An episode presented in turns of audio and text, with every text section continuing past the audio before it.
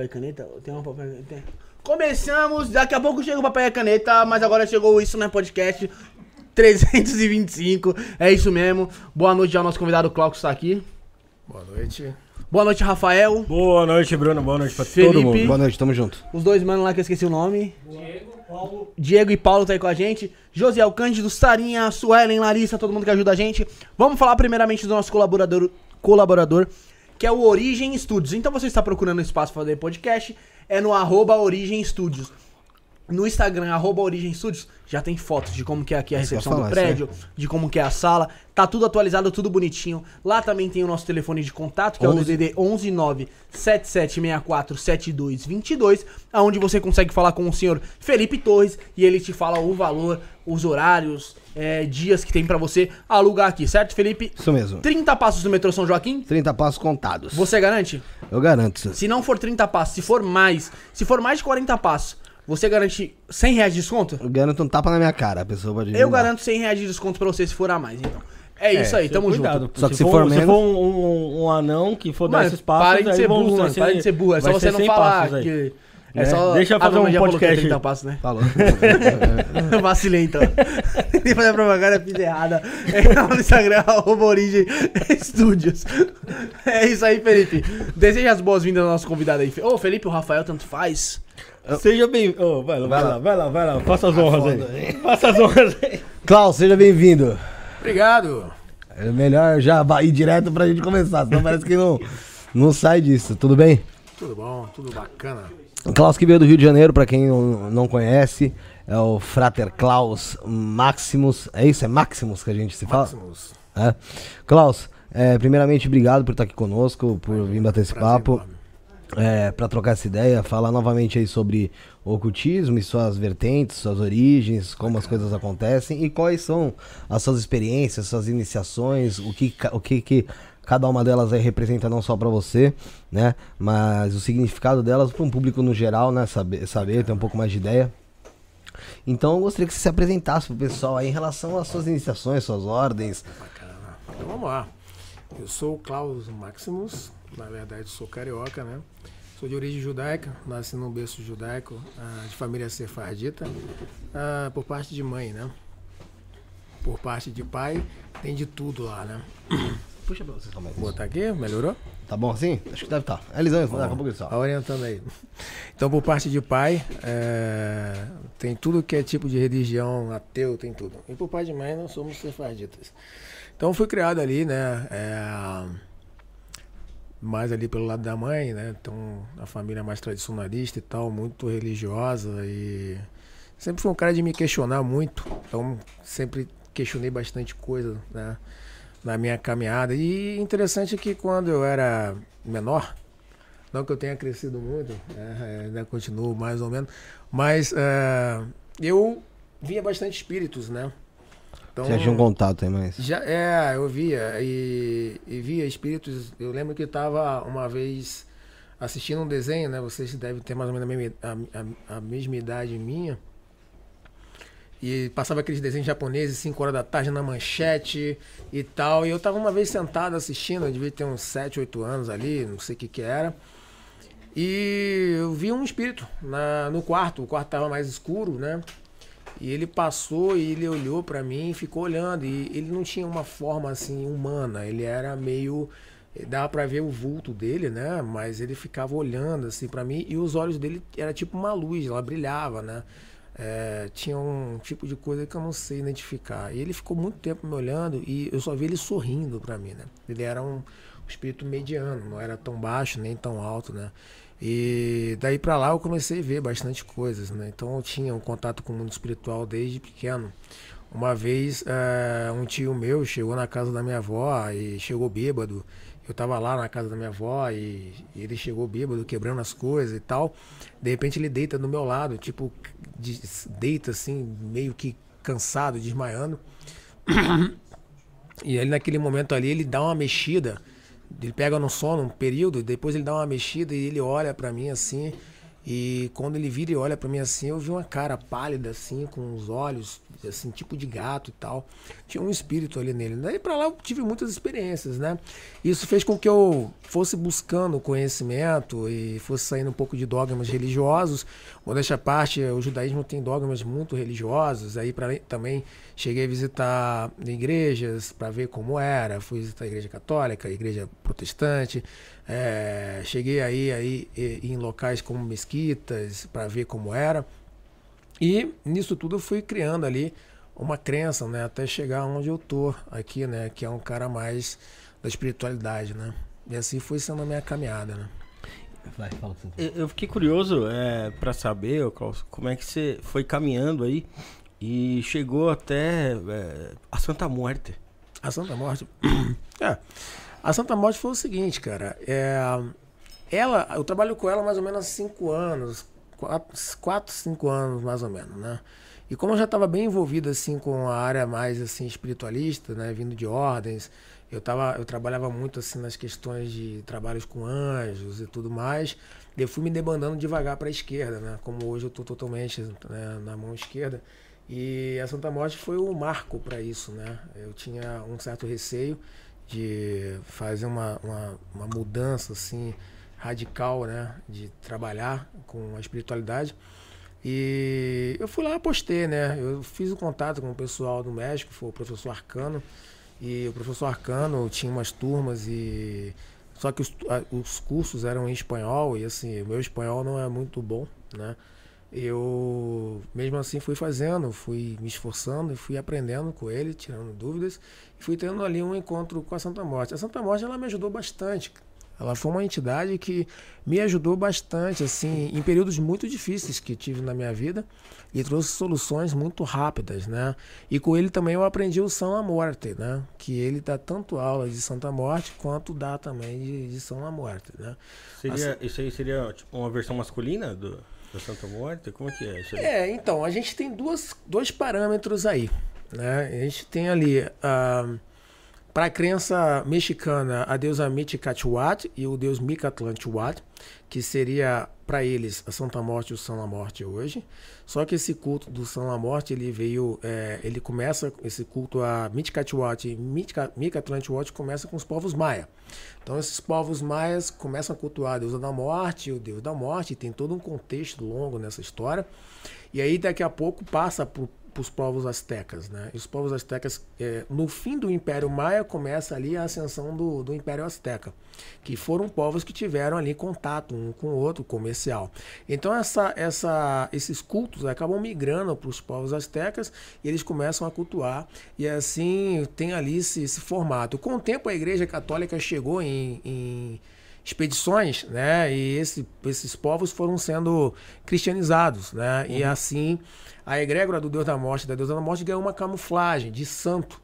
Né? E assim surge a Santa Morte, e que primeiro começou como a, a Virgem de Guadalupe. Né? Então a Virgem de Guadalupe ela não existe. É só uma fachada antiga para poder colocar camuflado o culto da Santa Morte ali.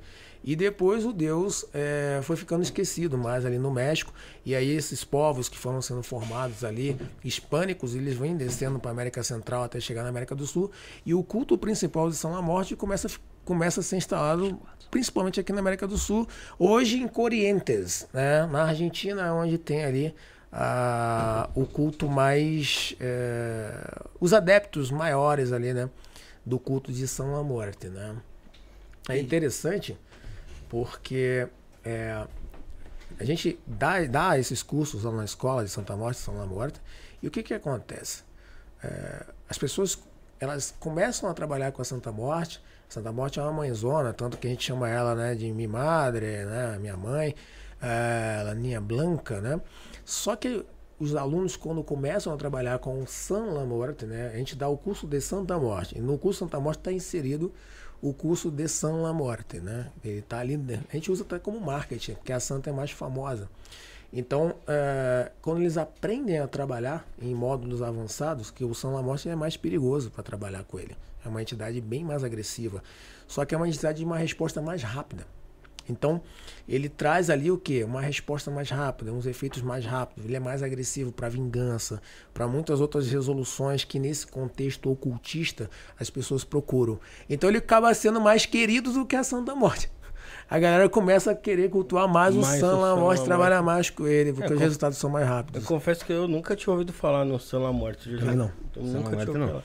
E, e, você falou que trata dessa mão esquerda, assim, né? E, e muita gente é, fala que é uma magia perigosa, que é negativa e que é, tá fazendo mal e tal, a humanidade. Aí, como é que você vê isso aí? O que, que você diz sobre isso? Cara, é interessante você me perguntar, porque, assim, para nós ocultistas, não existe bem e mal. A questão né? moral é totalmente outra, né? É. Justamente é, por causa do, do cristianismo ali. Né? Talvez, para alguns teurgos, né, que são as pessoas que cultuam, trabalham com a magia alta, magia angelical, eles vão trazer um contexto um pouco de raízes cristãs. E aí, o que, que nós temos? Nós temos um cenário de pessoas que talvez eram ex-cristãs, ou pessoas que de alguma forma eles não é, não tiveram ali uma experiência satisfatória com o cristianismo e procuraram o meio do ocultismo, mas ainda com raízes embasadas nessas crenças. E aí surge a questão de bem e mal. Vou trabalhar com anjo, porque anjo faz o bem, demônio faz o mal. Mas a grande verdade é que o ocultista ele precisa trabalhar com as duas forças. A gente precisa estar em constante equilíbrio das forças para que a gente tenha ali é, o equilíbrio de vida. Né? Então, quando você abre portais e mexe com essas forças, elas vão irradiar no seu corpo, na sua vida de alguma forma. E é aí que está a questão do equilíbrio, né? Não pode ser 8 nem 80. Então, pra gente, ocultista de verdade, não existe bem e mal, né? Isso é uma coisa muito relativa. Eu sempre falo assim, ó. Pra mãe de um bandido que invade a sua casa e você dá um tiro no Kengo dele, você mata um cara desse porque invadiu sua casa, você toma estrito direito do dever legal porque é, invasão de domicílio você pode, né, é uma defesa, defesa pessoal. Legítima defesa. Legítima defesa. Você vai e mata o cara, protegendo sua família, seu patrimônio. Para você e para sua família aquilo é ótimo, mas para a mãe do cara que gerou ele é uma dor. Então, vê como é relativo essas coisas, né? Então, o bem e o mal é muito relativo. No mundo do cultista não existe isso. E como é que você trata esse tipo de trabalho lá, de vingança, esse tipo de coisa lá? E. Primeiro vamos, vamos, tem, vamos, entender, história, né? vamos entender como ele.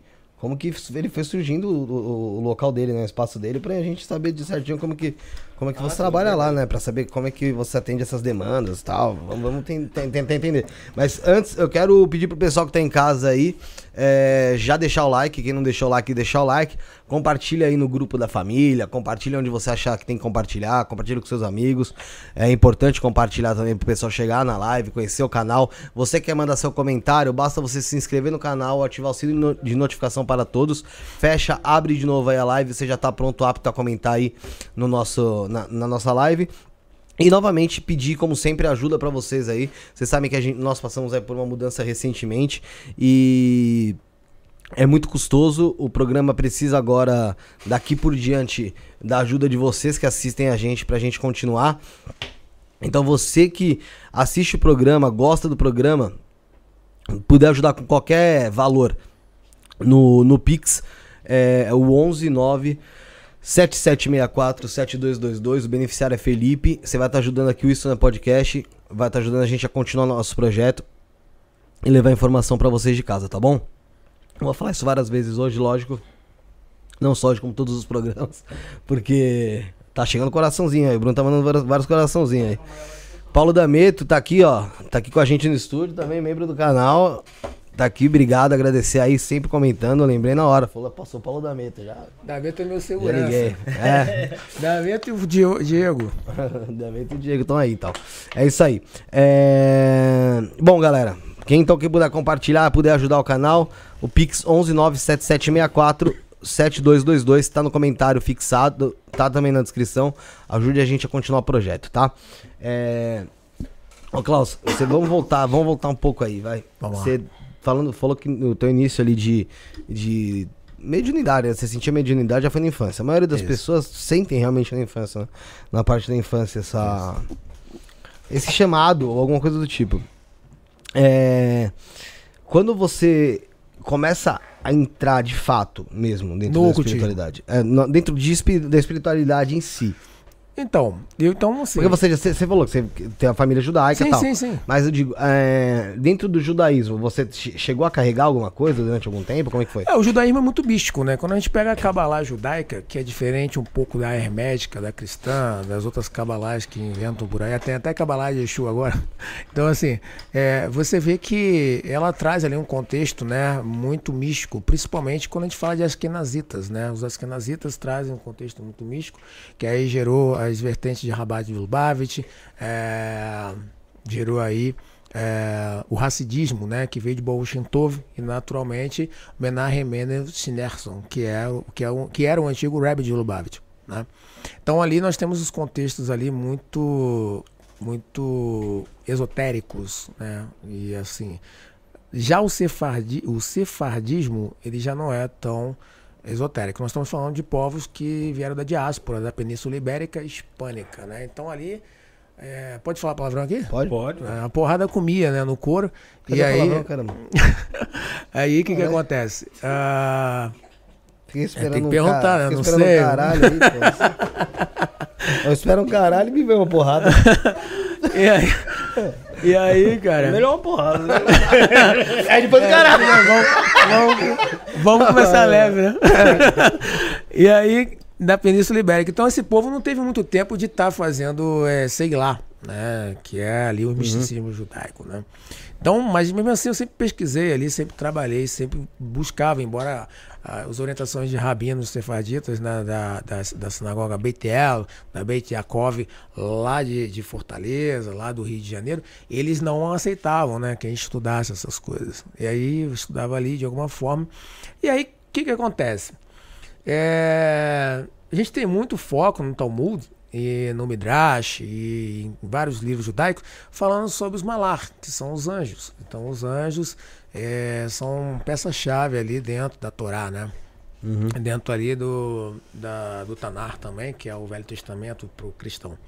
E ali, cara, eu entrei na Rosa Cruz, foi onde eu comecei a caminhada do ocultismo, né? E assim, é, aprendi bastante coisa lá. E dali eu fui entrando em outras ordens e entrando em outras ordens. Chegou um momento que eu cheguei a estar em 13 ordens simultaneamente. Eu não dava conta mais de estudar, né? E assim fui demandando. E da migração para a esquerda começou assim, né? Devagar. Eu fui experimentando alguns cultos, como a Santa Morte, Santa Morte, até que eu me iniciei na Quimbanda também, e aí fui entrando de vez. O voodoo, né? A gente vai falar do voodoo também aqui. O voodoo foi numa viagem que eu conheci fora. E fui pesquisando, fui entrando, e por ocasião do destino, eu fiz, eu acabei ficando muito amigo de um Ogã brasileiro que foi iniciado no voodoo haitiano, e dali eu comecei a ter Mais contato. mais contato e a gente está hoje na Nassole Levu, que é a, a, a família de voodoo haitiano lá do Papa Maxine, né, do, do Haiti, que agora a gente está pensando em abrir aqui no Brasil também aí uma, um braço, né, mas isso é uma coisa mais para frente aí. É, no caso, o Ogan que está ali é, organizando com o Papa Maxine, né. Entendi. É, dentro da Rosa Cruz, porque muitas pessoas que vêm aqui falam que o, o início passa sempre pela. Sempre alguém passa, acaba passando pela, pela Rosa Cruz. Existem ritualísticas também? Cara, depende do grau, né? Quando você chega ali no quarto grau, você já pode entrar no martinismo, né? Então dali você já começa a ter um contato mais ascensionado assim com seres espirituais teúrgicos, né? E aí você passa a ter uma ritualística mais próxima. Até o terceiro grau você faz muitos exercícios, é muito uma, uma coisa de desenvolvimento mais assim energético para abrir chaves do seu corpo, porque nosso corpo contém chaves. Você precisa ter essas conexões para que você tenha um contato, um desenvol- uma desenvoltura melhor com o mundo espiritual, principalmente no que tange magia, né? A magia não é uma parada que você é, simplesmente acende uma vela e faz um pedido. Né? A magia ela começa no seu mental e é uma carga energética que você libera né, com a tua intenção ali. Então tudo isso você aprende, né? A Rosa Cruz é uma grande escola para quem quer começar realmente a, a entrar nesse meio ocultista, né? Porque a gente tem que separar ocultismo e afro. né? O afro contém ocultismo Sim. Contém, mas é uma parada mais ancestral, né? O ocultismo mesmo, com seres ascensionados, aí eu falo daimons, falam anjos, falam seres é, Servidores tal. seres planetários, que a gente costuma chamar de anjos e não são.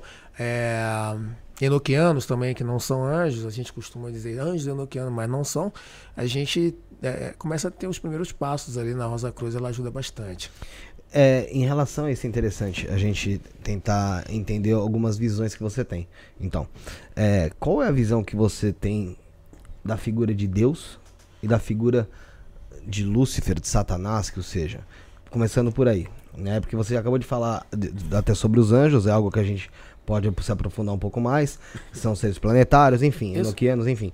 Mas como é que a gente consegue enxergar essa figura? Ontem eu me peguei pensando rapidamente um pouco é, sobre isso. é, em- como será que é? Porque a gente é, simplesmente aceita e vai caminhando conforme a sociedade às vezes acaba nos empurrando. Mas assim, como é que a gente consegue enxergar a figura De e Deus. to- é, de Deus e de Lúcifer e, e o desenrolar de uma história para hoje estar, não sei, talvez como, como pregam, cada um de um lado.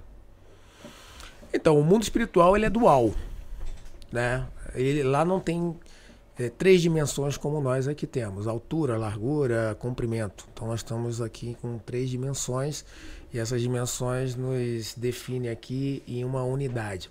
O mundo espiritual ele é um, ele é, ele é unidimensional. Então, o que que acontece? Eu vou contar um caso do voodoo haitiano aqui rapidinho para vocês. No voodoo haitiano nós temos uma figura chamada Diab. Né? Diab, o que, que é o Diab? Diab, ele nada mais é do que a parte negativa de uma alma que é cultuada e se transforma num ser à parte. Ou seja, o Felipe. Felipe está aqui, Felipe tem um lado bom e tem um lado ruim nele. Todo mundo tem isso. No Haiti a gente pega né, essa parte ruim e a gente cultua e você ganha uma forma no mundo espiritual.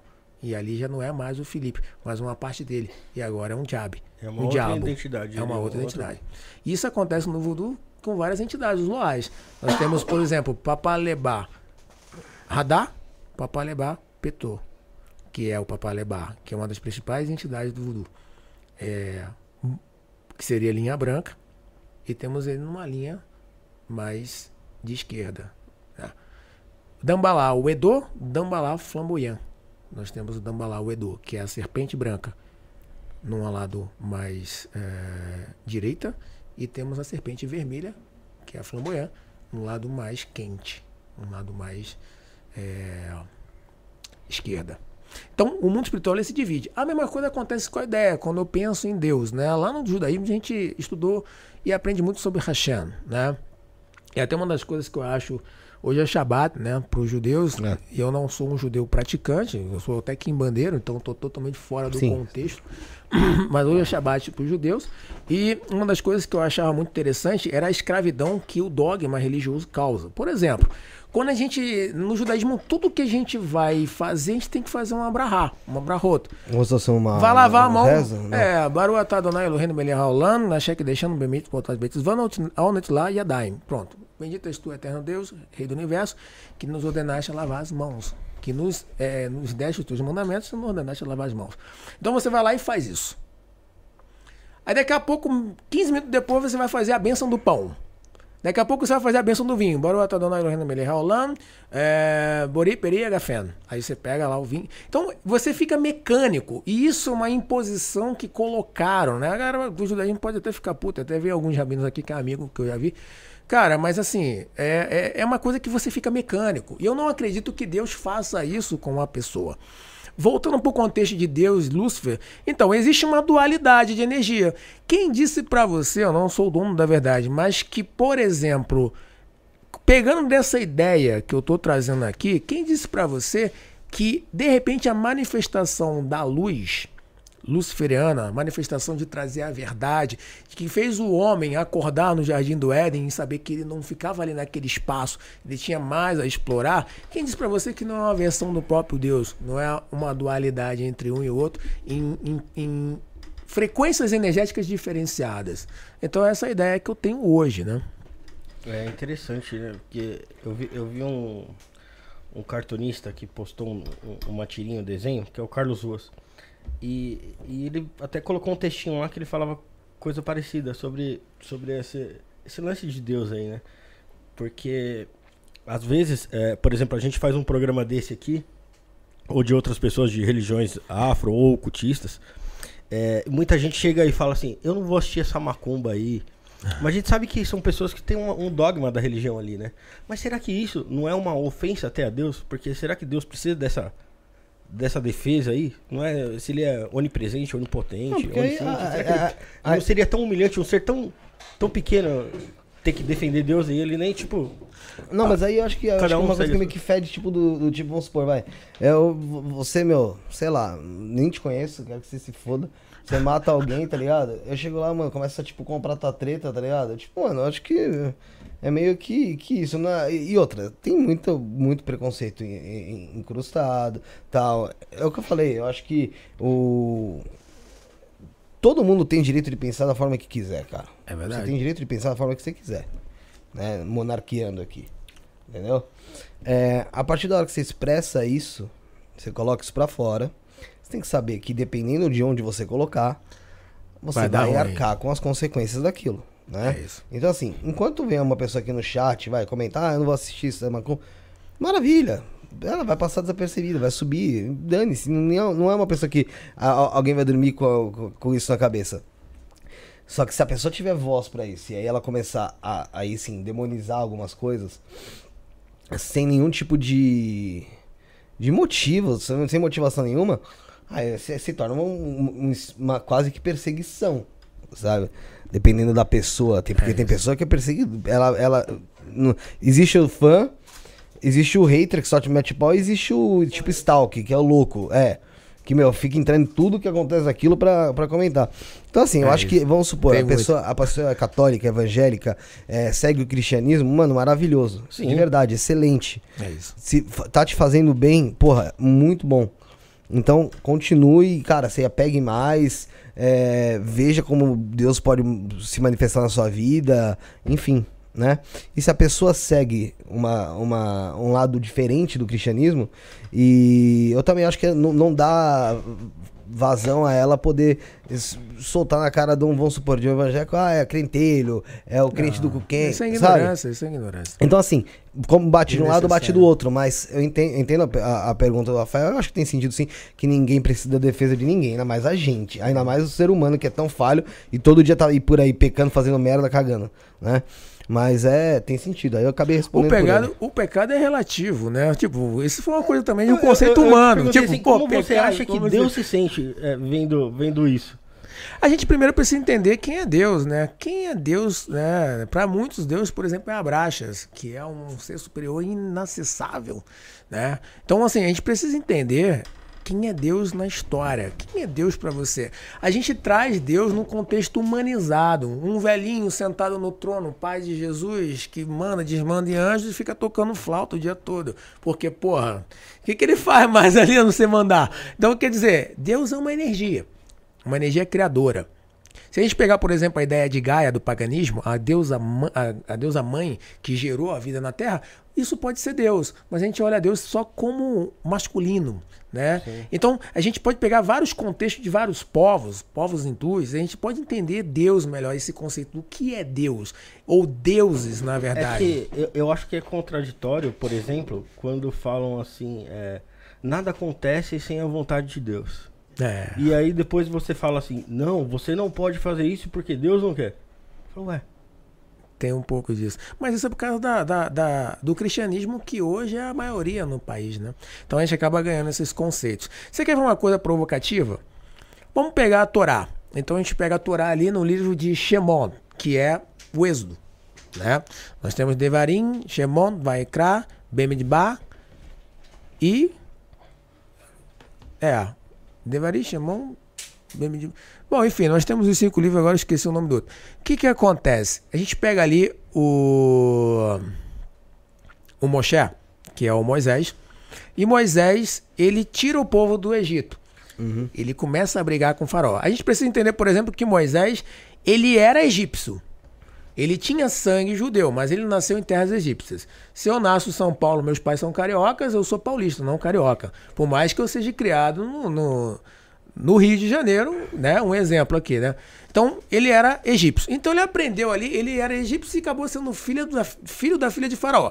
Então, ele começou a aprender ali feitiçaria desde cedo, porque o, a, a casa real egípcia, eles aprendiam algumas coisas, porque passavam do pós-vida, eles tinham que ter algum conhecimento para ter consciência no outro lado né, e ser um ancestral daqueles, daquele povo egípcio, do qual eles cultuavam ali e se tornaram deuses também, como Anubis, como Sete, como vários outros. Foram o quê? Foram os próprios ancestrais que foram se ascensionando, sendo cultuados.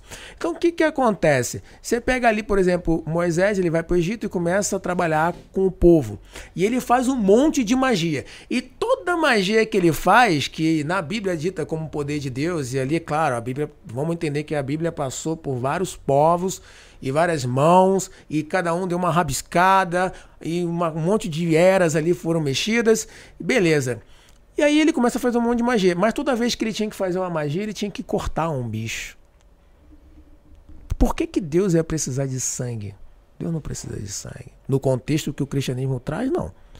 Então nós estamos falando de ancestrais. Deus para eles eram os ancestrais e foram os ancestrais que tiraram eles da terra do Egito e colocaram eles onde eles estão. Então entenda bem essa questão. E por que, que eu falo isso? Todo mundo que é da Kimbanda, por exemplo, do Voodoo, seja de New Orleans, seja do Voodoo haitiano, seja do Vodum do Benin, seja de outras vertentes, o Palo Mayombe, todo mundo corta para os seus ancestrais. E eles fazem acontecer grandes coisas na vida das pessoas. Não pelo corte, mas porque nesses rituais é necessário ter corte. Então o que, que acontece, cara? Trazendo esse contexto para a Bíblia, nós não temos nada de diferente.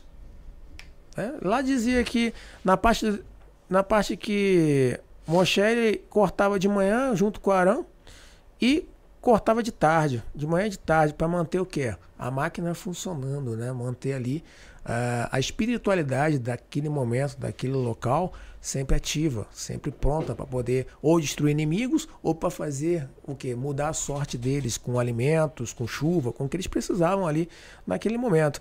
Então é, é questão de análise, né? Você começa a comparar uma coisa com outra, você vê que não tem muita diferença das culturas africanas. É, é, muita coisa até igual. Inclusive, Salomão mais tarde teve contato né, com a rainha de Sabá e é, boa parte do judaísmo vai ali para a parte ali é, da África e fica ali instalada também. Então tem muita ligação uma coisa com a outra, né? O, o boa parte você acha que do ocultismo, boa parte não que é muito, né? Mas uma parte considerável do ocultismo que a gente tem hoje começa nessa, nessa ligação de Salomão é, com esse mundo já mais mais externo ou, ou, ou a curiosidade de Salomão? Cara, o Talmud diz, diz que Salomão era um grande mago, né? Ele, ele não explicitamente, mas que ele era um grande sábio de magias, de astrologia, de numerologia, toda a parte esotérica, né? Então o que, que acontece? Nós temos uma parte verídica nisso aí, de que Salomão, nos registros é, judaicos, ele tinha é, conhecimento de causa. Nós temos aí é, a antropologia que mostra o ser humano sendo formalizado e mostra também partes de cultos à natureza, que é onde vem o paganismo. E o paganismo vem muito antes. Nós temos 5.780 é, anos, uhum. o povo judeu. E o paganismo, os povos, a antropologia tem mais de 20 mil anos, mais de 30 mil anos. Então, eu não acho que comece com Salomão, não. Eu acho que começa lá atrás com com os povos mais eruditos, os povos mais primitivos e assim a magia, o ocultismo, a espiritualidade ela vai se despertando, vai ganhando forma, roupagem, crença e assim vai se formando egrégoras. Eu acho que é mais por aí. Então vamos lá de novo. Então você vai lá para Morque, é, para Rosa Cruz, né? Rosa Cruz. É. Para para Rosa Cruz.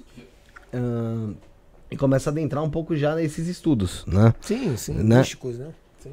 É, você chegou a passar pelo espiritismo, umbanda, algo Visitei tipo? tudo, tudo, tudo, tudo. Eu fui, eu fui um grande, eu fui não, eu sou um grande buscador, né? Mas quando eu digo passar, não é tipo, ah, só, é, é ir, não, não, é, frequente. frequentar, ah. passar um período, sim, eu fui. Então, cara, ali foram formando crenças, mas que não, não me convenceram totalmente, né? Na minha realidade, naquilo que eu acredito. E, assim, não é desmerecendo nada disso, uhum. né? Então a gente não pode também tem que saber falar. Mas eu assim, vendo algumas coisas ali, E confrontando com outras coisas, eu vi que não era um caminho, mas assim, não, não me deixava confortável, né? E por isso eu fui buscando, continuando buscando para ter o formato que eu tenho hoje aí, né? Entendi. E você acha que alguma parte da tua infância em si, ela acabou se mostrando presente novamente? Alguma parte que talvez tenha sido oprimida quando você era mais novo, ela acabou se mostrando presente no Klaus já adulto, quando começa a, ser, a se tornar um buscador ali pela espiritualidade, ou um, um buscador dentro do ocultismo? Não, de fato eu encontrei muitas respostas né, para muitas coisas que eu vivenciei a família sofrendo, que eu vivenciei é, de gente doente, né? A gente tem que entender que existem maldições hereditárias, por exemplo, né? E essas maldições hereditárias elas vêm de outras vidas e assim a, reencarnação de uma visão ocultista, uma visão de, de Kardec, ela explica bastante isso, né? Então assim é, tive boas respostas para mim que aí eu trouxe é, como verdades para mim, né? Nessa busca toda que eu tive durante tantos e tantos anos, adquirindo bastante experiência, bastante experiência no, na magia, no ocultismo e em vertentes aí, né? De uh, descendência afro. Então, é, maldições hereditárias é uma das respostas. Eu entendi por que, que muita gente da família até hoje sofre com muitas coisas. Né? E elas são coisas muito reais que estão ali atacando pessoas. É possível quebrá-las, é possível fazer trabalhos com a espiritualidade, você mudar a sorte dessas pessoas. No entanto, muitas pessoas não despertam e vão passar essa vida inteira sofrendo com essas maldições. Tem sombras também. Então existem sombras de outras vidas que são coisas mal resolutas, né, que ficaram ali e que essas sombras acabam atrapalhando o campo vibracional dessas pessoas para que elas tenham ali uma desenvoltura de vida satisfatória.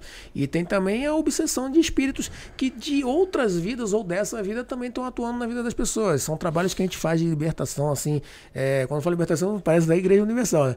mas, é, mas é um trabalho de libertar essas pessoas mesmo, né, é, dessas, dessas atuações malignas, né, desses espíritos nefastos que estão ali. E tem as pessoas que pactuam. E pactos são coisas bastante complicadas também. Tem gente que pactua de outras vidas e hoje está pagando, porque aquele espírito, o pacto é uma coisa vitalícia. Se você faz um pacto, é por toda uma eternidade. Ah, fiz pacto com o Lúcifer. Morri? Ah, é? Não. Beleza. Se tu reencarnar de novo, porque assim, a princípio se subentende que você vai trabalhar lá com eles. Mas por algum motivo, Pode vir reencarnar uma pessoa por algum motivo. E se reencarnar de novo, você ainda está ainda ligado com aquela com aquele espírito, com aquele oh, Deus. Quando, quando, quando, a gente faz um, é muito sério isso, um pacto com Lúcifer, você vira escravo de Lúcifer depois da vida?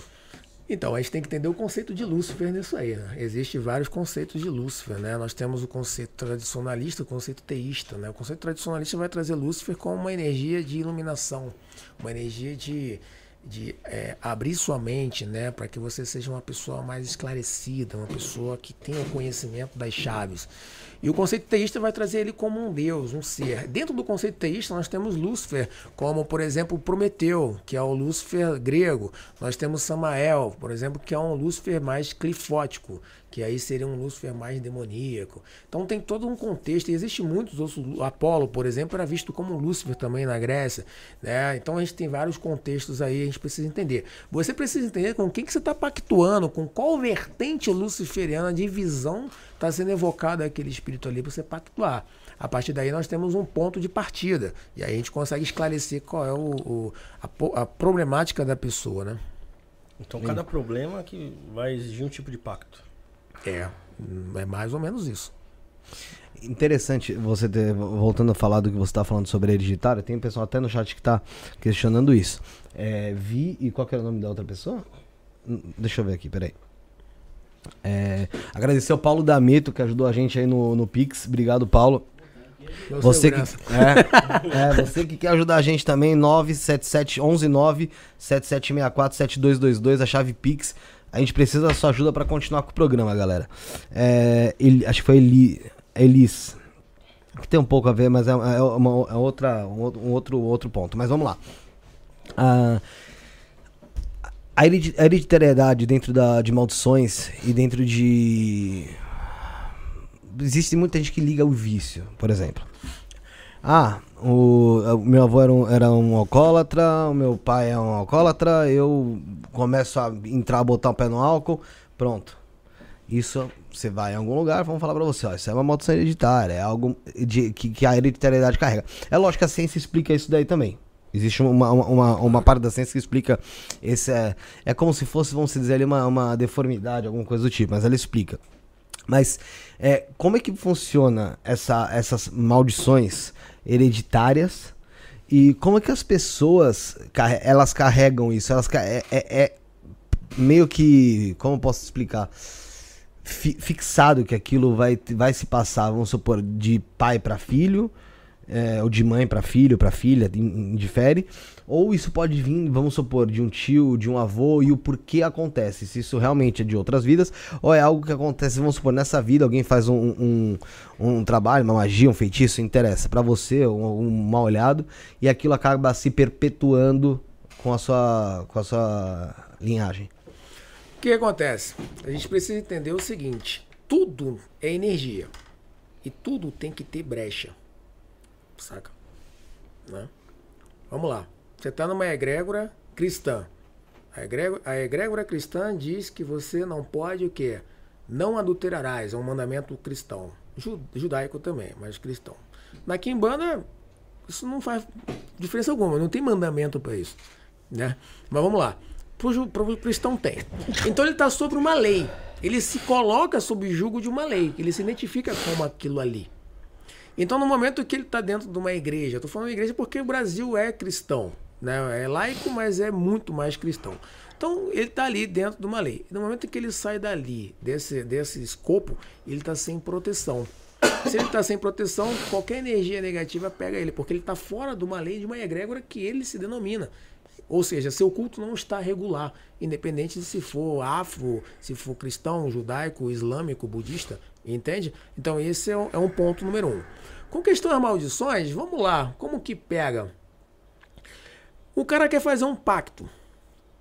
Pacto de riqueza, é muito falado hoje, né? Pacto de riqueza eles existem, quando bem fundamentados, bem feitos, eles vão trazer algum tipo de efeito na vida da pessoa. É claro que Pô, você não fica sentado vendo Netflix e o demônio vai trabalhar para você lá.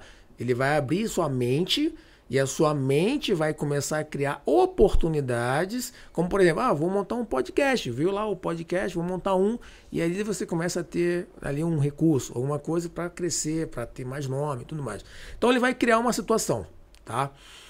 Mas esse pacto de riqueza, esse cara começa a ficar rico, o João. Vamos botar um João fictício aqui como personagem. Ele começa a ficar rico e o, a, o Daimon ou alguma entidade como o Exu, ele começa a abrir a mente da pessoa e ele começa a criar situações que ele vai ganhar dinheiro. Tá? Que ele uhum. nunca tinha pensado, ele estava travado antes.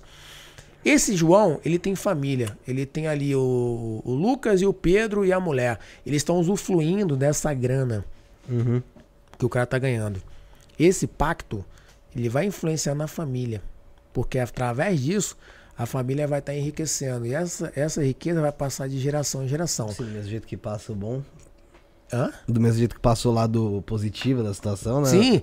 A cobrança vai vir para todo mundo. Porque tá todo mundo usufruindo de alguma forma daquilo ali. Você então começa a maldição hereditária aí. Perseguindo um, perseguindo o outro, perseguindo... até que alguém vai consertar a parada. Se não, vai dar ruim, geração após geração. E tem as maldições que nós lançamos nas pessoas. Né? As pessoas contratam um trabalho, por exemplo, é, de alta magia negra, ou uma quimbanda, por exemplo, ou um voodoo. Né? O voodoo, ele, o voodoo, deixando claro, ele não é uma religião, ele é uma religião, ele não é uma prática como a quimbanda. A quimbanda não é religião. Eu vejo, vejo algumas pessoas falando isso. Quimbanda não é religião, nunca foi, nunca vai ser. É uma prática de, de culto ao seu ancestral, mas não é um culto dogmático, como é, candomblé, como tem as outras vertentes aí. Então, o voodoo, por exemplo, ele faz bem, faz mal, faz. O candomblé faz bem, faz mal, faz.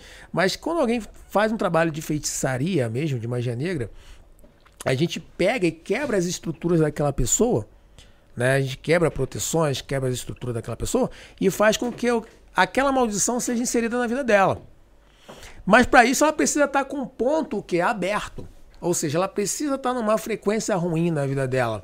Ou pelo menos ter um ponto de partida para aquele espírito ele atuar na vida dela, para deixar ela fraca para poder fazer com que a demanda cresça na vida dela e se torne realmente uma maldição.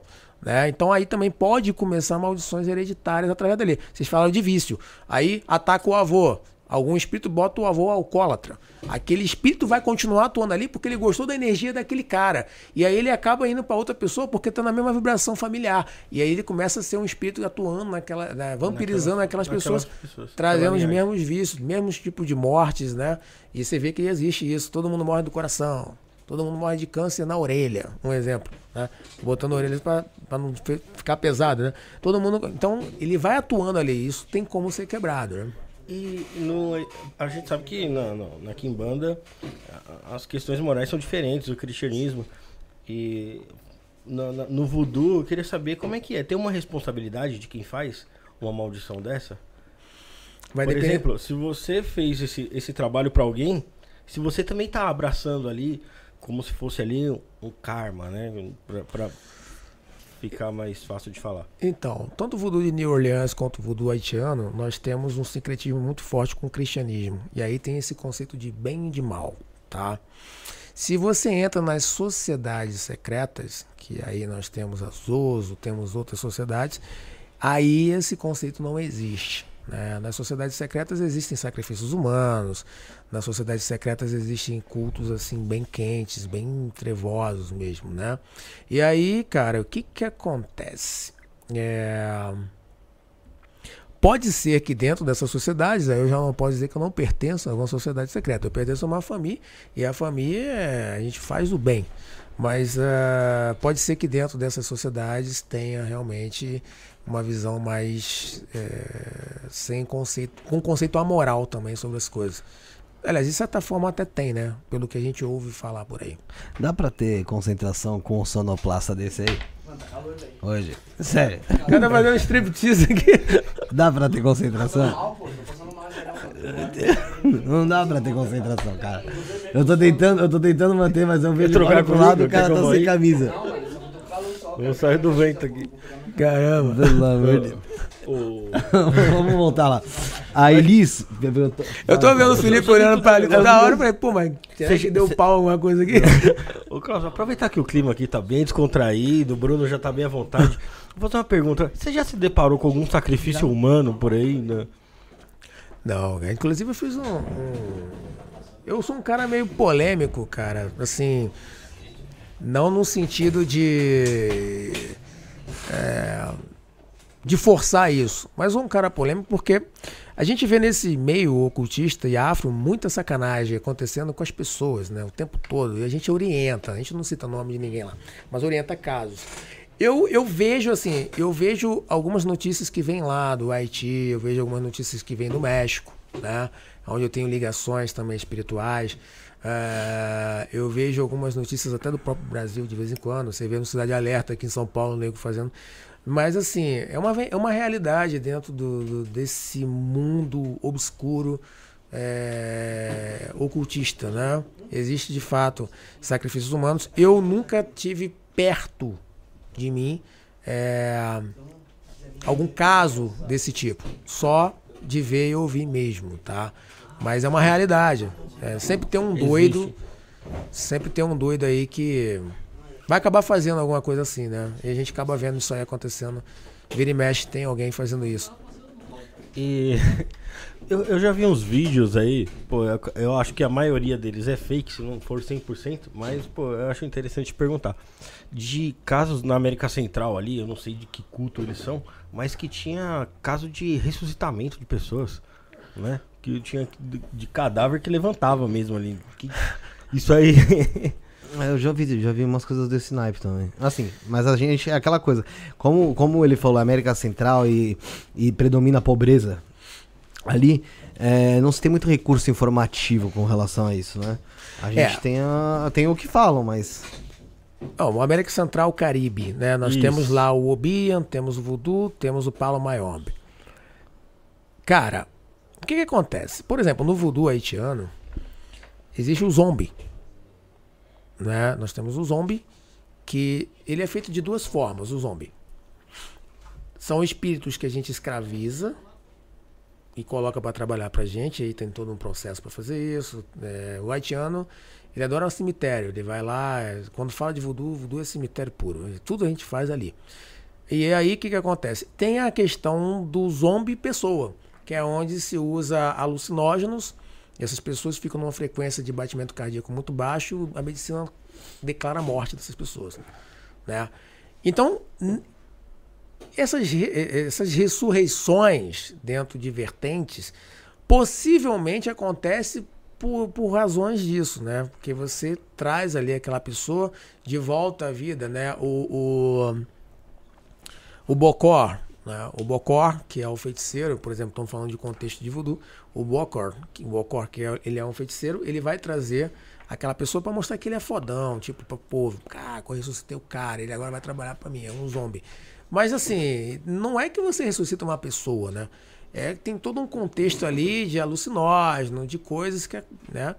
Não existe uma religião que tenha ressuscitado uma pessoa, né?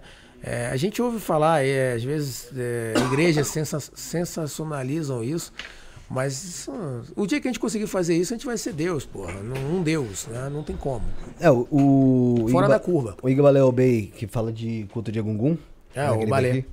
Ele comentou que, que já presenciou lá no, na, Benin. no Benin.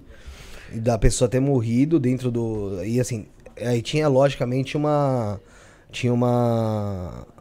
Parece que eram algumas. Algumas regras a se cumprir, né? Nenhuma mulher poderia entrar no quarto. É, não sei se era nenhuma mulher ou ninguém, era alguma coisa do tipo. Poderia entrar no quarto e tal, só poderia entrar os feiticeiros e aí eles iam ver.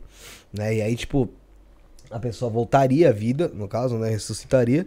E aí me conversaria para saber o que, que, rolou. Se foi uma, um feitiço que matou aquela pessoa, aí se fosse um feitiço, esse feitiço era devolvido, né? Se, ou se era a hora da pessoa mesmo, aí a pessoa realmente desencarnaria. Ele comentou alguma coisa desse tipo lá no Benin. É, o Baleia tem muito respeito a ele. É um cara que, pô, na questão de Egungun é fera. Eu sou ligado aos cultos voduns é, que vem do Benin, né? Antigo reino de Dalbé. O que que acontece, cara? Eu acredito que ele tenha falado isso, né? Aí eu até depois vou perguntar a ele mesmo. Mas eu acredito que ele tenha falado isso. Tem o corte no canal. É. Corte disso no podcast. É, depois eu mando um zap perguntando ele. Não, que não, que você procurar pra você, pra você ver se é, acontecer. Primeiro entra no canal lá, pô. Eu vou ver, eu vou ver, vou dar um like. Falta só 3 mil pra 100 Bom, mil inscritos. Vou, pode contar. Aí o que, que acontece? Eu acredito, né, que ele tenha falado isso, porque assim, é, quando a gente fala da força de Egungun, a gente tá falando realmente de uma força ancestral muito grande. E, assim, o Egungun, o Zangbeto, que algumas pessoas acham, ah, Zangbeto é mentira. Não, não é.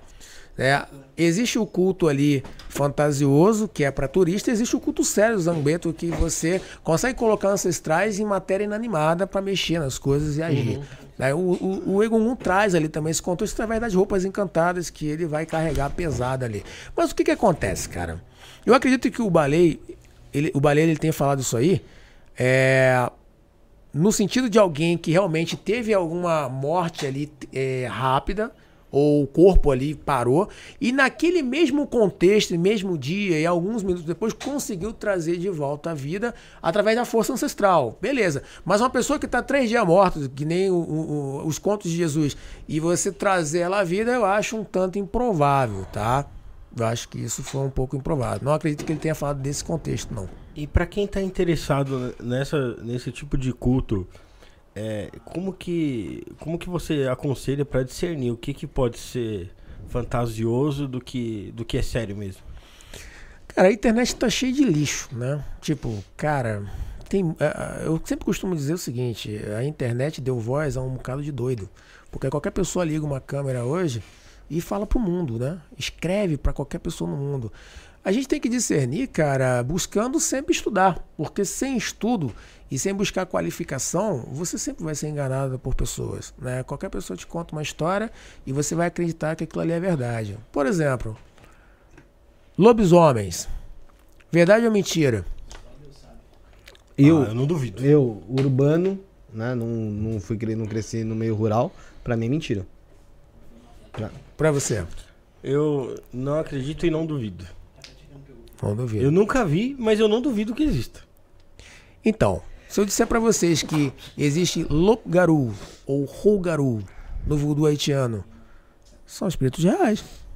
Mas aí são espíritos, então. É, espíritos, mas se materializam. São espíritos. Ah, São- tá, eu tô falando do lobisomem. Não, no contexto é, folclórico. Rafael da meia-noite. não, entendeu? não, mas eles trabalham lá, força Pô, da mas o que tem de história de, de gente mais idosa aí, que é do interior, que fala assim, ó, eu tinha um primo lá que era lobisomem, cara, que ele É, se mas- transformava e eu vi o cara se transformar. Ó, você pode ter certeza que aqui no chat vai aparecer alguém que vai falar assim, ó, eu tinha uma tia, eu tinha uma avó É. que falou que o primo que Ah, o viu chupacabra era. é, passou na minha frente, matou alguém. Tenho certeza absoluta, cara. Chupacu. mas existe, tá? É, O inclusive, famoso chupacu. chupa-cobra. Chupacobra. Tem um monte desse Mas daí. existe. Inclusive, eles são, eles são utilizados para assassinar pessoas, né? Os, o quê? Os Rugarus.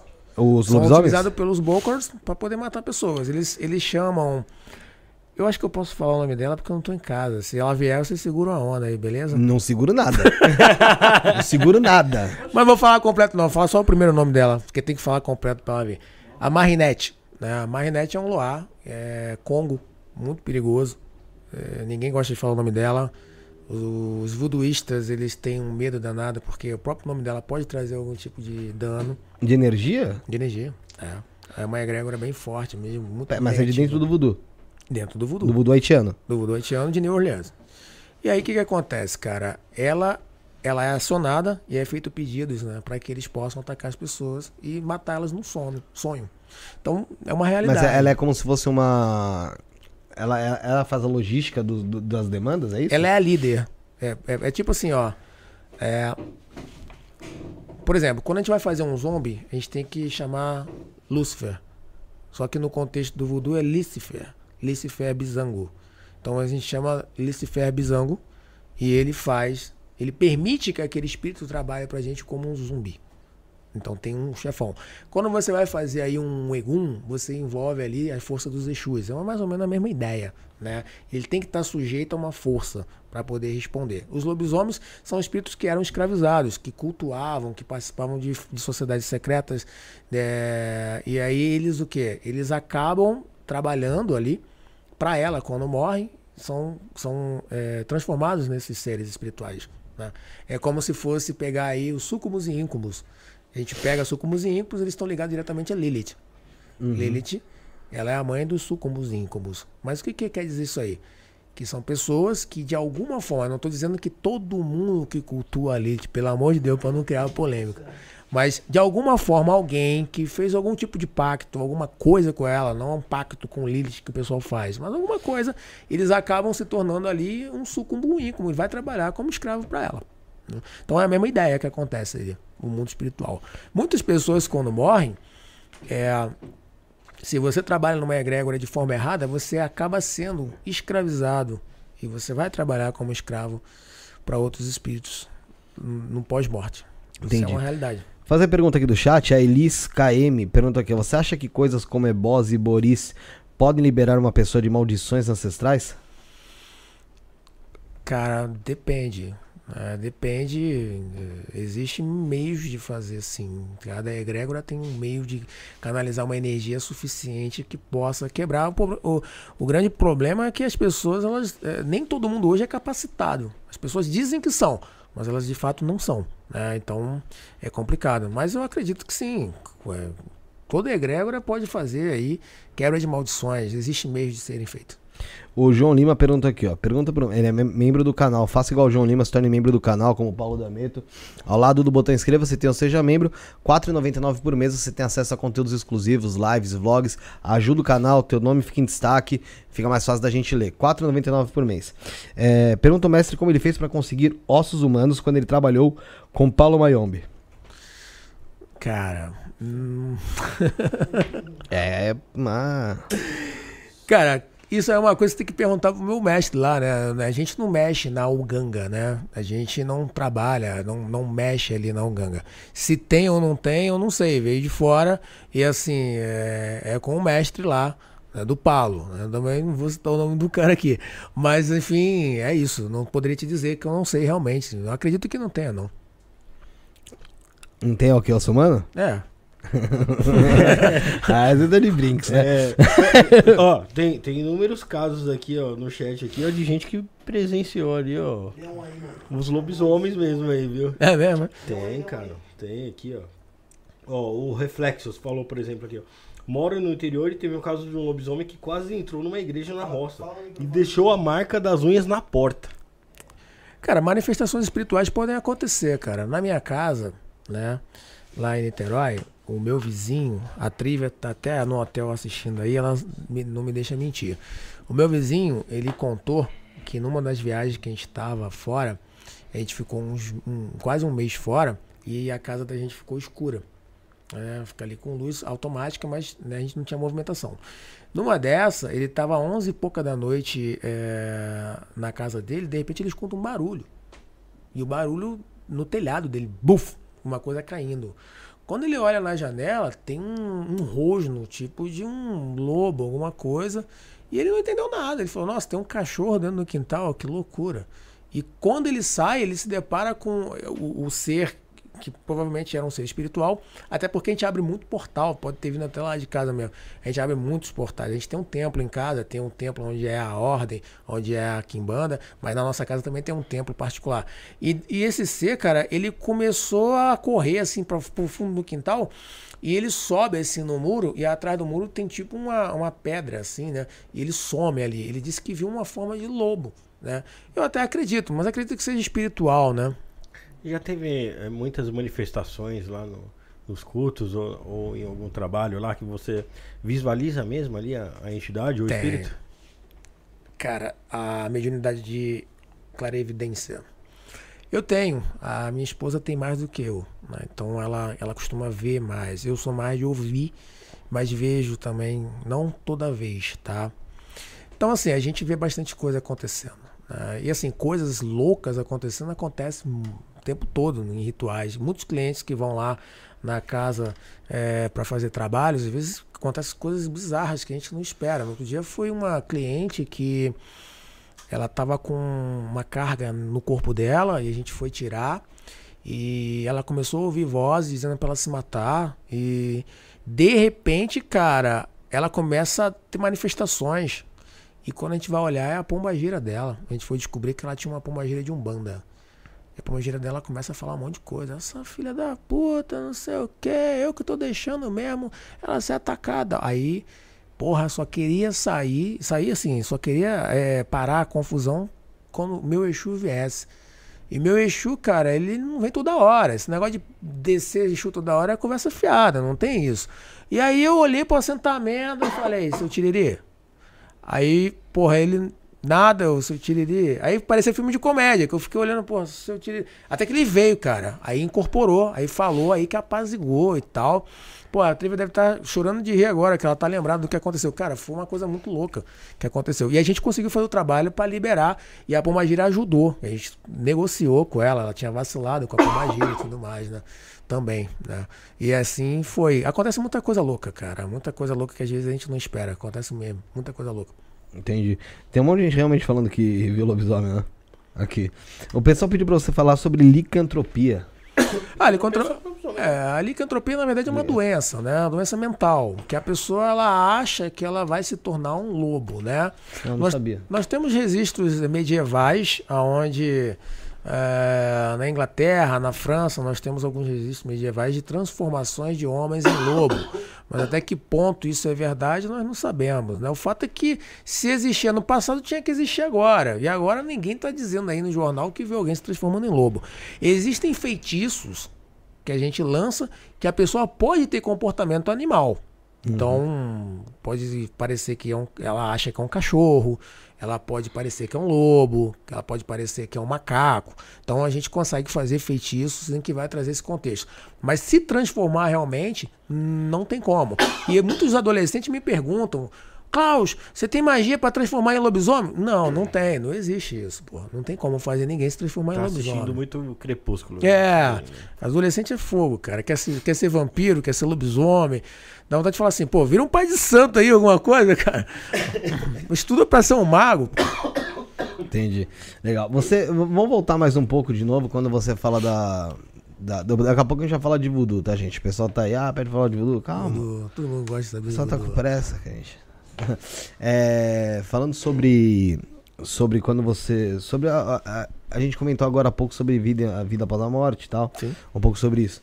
E você falou sobre. Que foi onde entrou. A gente entrou no- no- nas maldições hereditárias. Sim. né? É, teve, a gente recebeu alguns quimbandeiros aqui. Sim. Todos os amigos É, meus. e, a, e se eu não me engano, todos, tá? Não sei se foi. Pode ser que eu esteja enganando. Falaram que enx- eles enxergavam a vida após a morte, ou seja, eles trabalhavam aqui em vida pra se tornarem Exus após a morte. Eu não lembro se teve até um que falou que ah, na, na consciência dele, quem se tornava é, Exu continuava ali meio que existindo, e quem não se tornava simplesmente deixava de existir. E eu vi na tua. Não lembro quem foi, não lembro nem se foi nesse programa aqui. Pra você ter ideia, como eu sou maluco. É, na sua visão. Então, a gente tem uma- algo além do que se tornar um Exu, uma entidade, uma. Quando depois do desencarne. Porque se você, como você mesmo disse, que existe de pessoas acabarem reencarnando e carregando aquela maldição numa próxima encarnação, até em relação a pactos, como você disse, então você enxerga é, dentro, da, dentro da Kimbanda que você segue, você enxerga que exista a, a reencarnação acontecendo aqui realmente de novas pessoas. Então, é, vamos trazer o contexto cabalista. Nós temos a Neshma, a Nefesh e a Ruach. São três partículas da sua alma. Né? Esse é um contexto oriental que serve para todas as religiões. né? Então, lembra que eu falei do papai lebar assim, assado, que se divide, né? Então, a gente está trazendo ali partículas da alma, tá? É, numa desintegração após morte, uma parte sua pode ir para uma esfera espiritual, outra parte pode ir para outra, e aí a sua consciência, né, que seria a, a Neshman, ela é quem vai estar trazendo seu sentido de existência ainda para você saber quem você é. Isso acontece depois de um tempo. Quando a pessoa morre, ela vai para o mundo espiritual.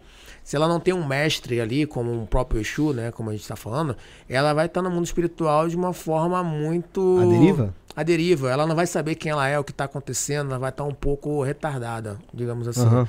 né? Então você precisa ter essas- esses, esses mestres para te é, fazerem integrar dentro dessas egrégoras, né? Então você se torna um Exu, tá? É uma visão que o Quimbandeiro tem, né? É, de certa forma, você vai trabalhar para aquele Exu ali. Mas quando você tem várias egrégoras, aí nós temos um ponto de partida pior, né, de se entender. Por quê? Porque Bardon, por exemplo, disse, Franz Bardon, que você vai trabalhar na egrégora que você mais atuava. Então, por exemplo, o Klaus. Klaus tem várias egrégoras, né? O nego até sacaneia. Pô, o cara é mestre das mil eg- egrégoras. E não, não deixa de ser uma mentira. Não, não deixa de ser uma verdade. Por quê? Porque a gente tem ali muitas, muitos trabalhos com algumas egrégoras. Hoje não tanto, né? Algumas egrégoras que a gente podia sair, a gente saiu, né? É, da qual a gente podia sair. Outras que a gente tem que carregar para a vida toda com compromisso, a gente mantém. Né? Então a gente meio que diminuiu, mas tinha muitas coisas para trabalhar. E aí, para onde vai quando você morre? Cara, eu acredito como o Bardon falou, você vai para onde você mais trabalhou, onde você teve mais contato de energia, né? Eu acho que mais ou menos isso aí. Agora, dizer que você vai se tornar um Exu, eu acho que isso é um- uma coisa muito. muito é é não é criticar a visão da pessoa, mas é uma parada muito relativa. Visto que você não pode chegar numa empresa sendo presidente. Né? Você vai ter que passar por um estágio até chegar lá. Eu acredito, eu acredito que é assim que aconteça. Teu Exu, ele vai lá, ele te ensina mais até que você esteja num ponto depois de assumir a sua própria falange daquela egrégora que você trabalhou. E- existem vários Exus. né? Vários. E, e continuam se criando-se novos Exus? Não. Porque de onde saiu a, a criação desses Exus? É quando eles se manifestam em alguém? Porque assim, pode ser que hoje, nesse momento, tem algum terreiro de Umbanda e Kimbanda, eh, esteja, vai, o Exu X. Então a gente tem a partir dali uma, uma nova falange? Então, cara, a criação de falange, isso é muito relativo, né? Porque, assim, existe Exus dentro do culto de nação que não tem dentro do culto de Kimbanda independente, e assim vice-versa. Nós temos o Exu, por exemplo, do ouro, que ele começou com Saracenia num culto de Umbanda sagrada. E depois de muito sacrifício e luta, começaram a aceitar dentro da Quimbanda Exu do Ouro. Que até então, não, aqui é só Exu chama dinheiro. Só que tem um grande problema. Exu do Ouro responde. E se ele responde, ele tá ali atuando. E agora? Como que explica isso? Cara, o que, que eu vou dizer para você? Ah, Mas quando se tem consciência de que aquilo não foi um animismo de uma pessoa que criou uma entidade que acabou outras pessoas começando a cultuar. Apesar que, quando você. É o que eu sempre falo, uh, eu tava falando, eu falo, falei sobre isso em relação ao professor Fábio Sabino, por exemplo, por exemplo, que veio aqui, o pessoal do. Meu Deus, da Multiversal Flavi, é, Flaviana, se eu não me engano, que falam sobre, é, que falam sobre a, a existência ou não de Cristo, né? É. Ou, ou, sobre a Bíblia. O Sabino fala mais sobre a Bíblia, não sobre isso. Mas em si, sobre a existência ou não de Cristo. Eu falo, cara, é, separando para você ter consciência que há dois mil anos se cultua esse nome sendo falado, se, seguindo o ensinamento, seja dele, você acabou criando, querendo ou não, um avatar. É, é um então assim, para mim, historicamente existindo ou não, existiu, existe. Responde. Entendeu? O que, que, acontece, cara? A questão dos Exus, algumas pessoas até vão ficar um pouco putas, né? Porque as pessoas elas são muito romantizadas. Elas trazem um contexto romantizado muito grande com relação a isso. O que são Exus? São almas vagantes. Ah, Exu é um deus. Exu é isso. Cara, Exu, ele, ele é batizado ali no assentamento tal. O que, que acontece? Quando você vai fazer um assentamento de um Exu, que você coloca ali os elementos da lista daquele Exu e configura ele para ficar mais quente, ou configura ele para ficar de algum jeito, você pode modificar a, li a, a listagem do Exu do assentamento, não fugindo da regra que vai configurar aquele Exu.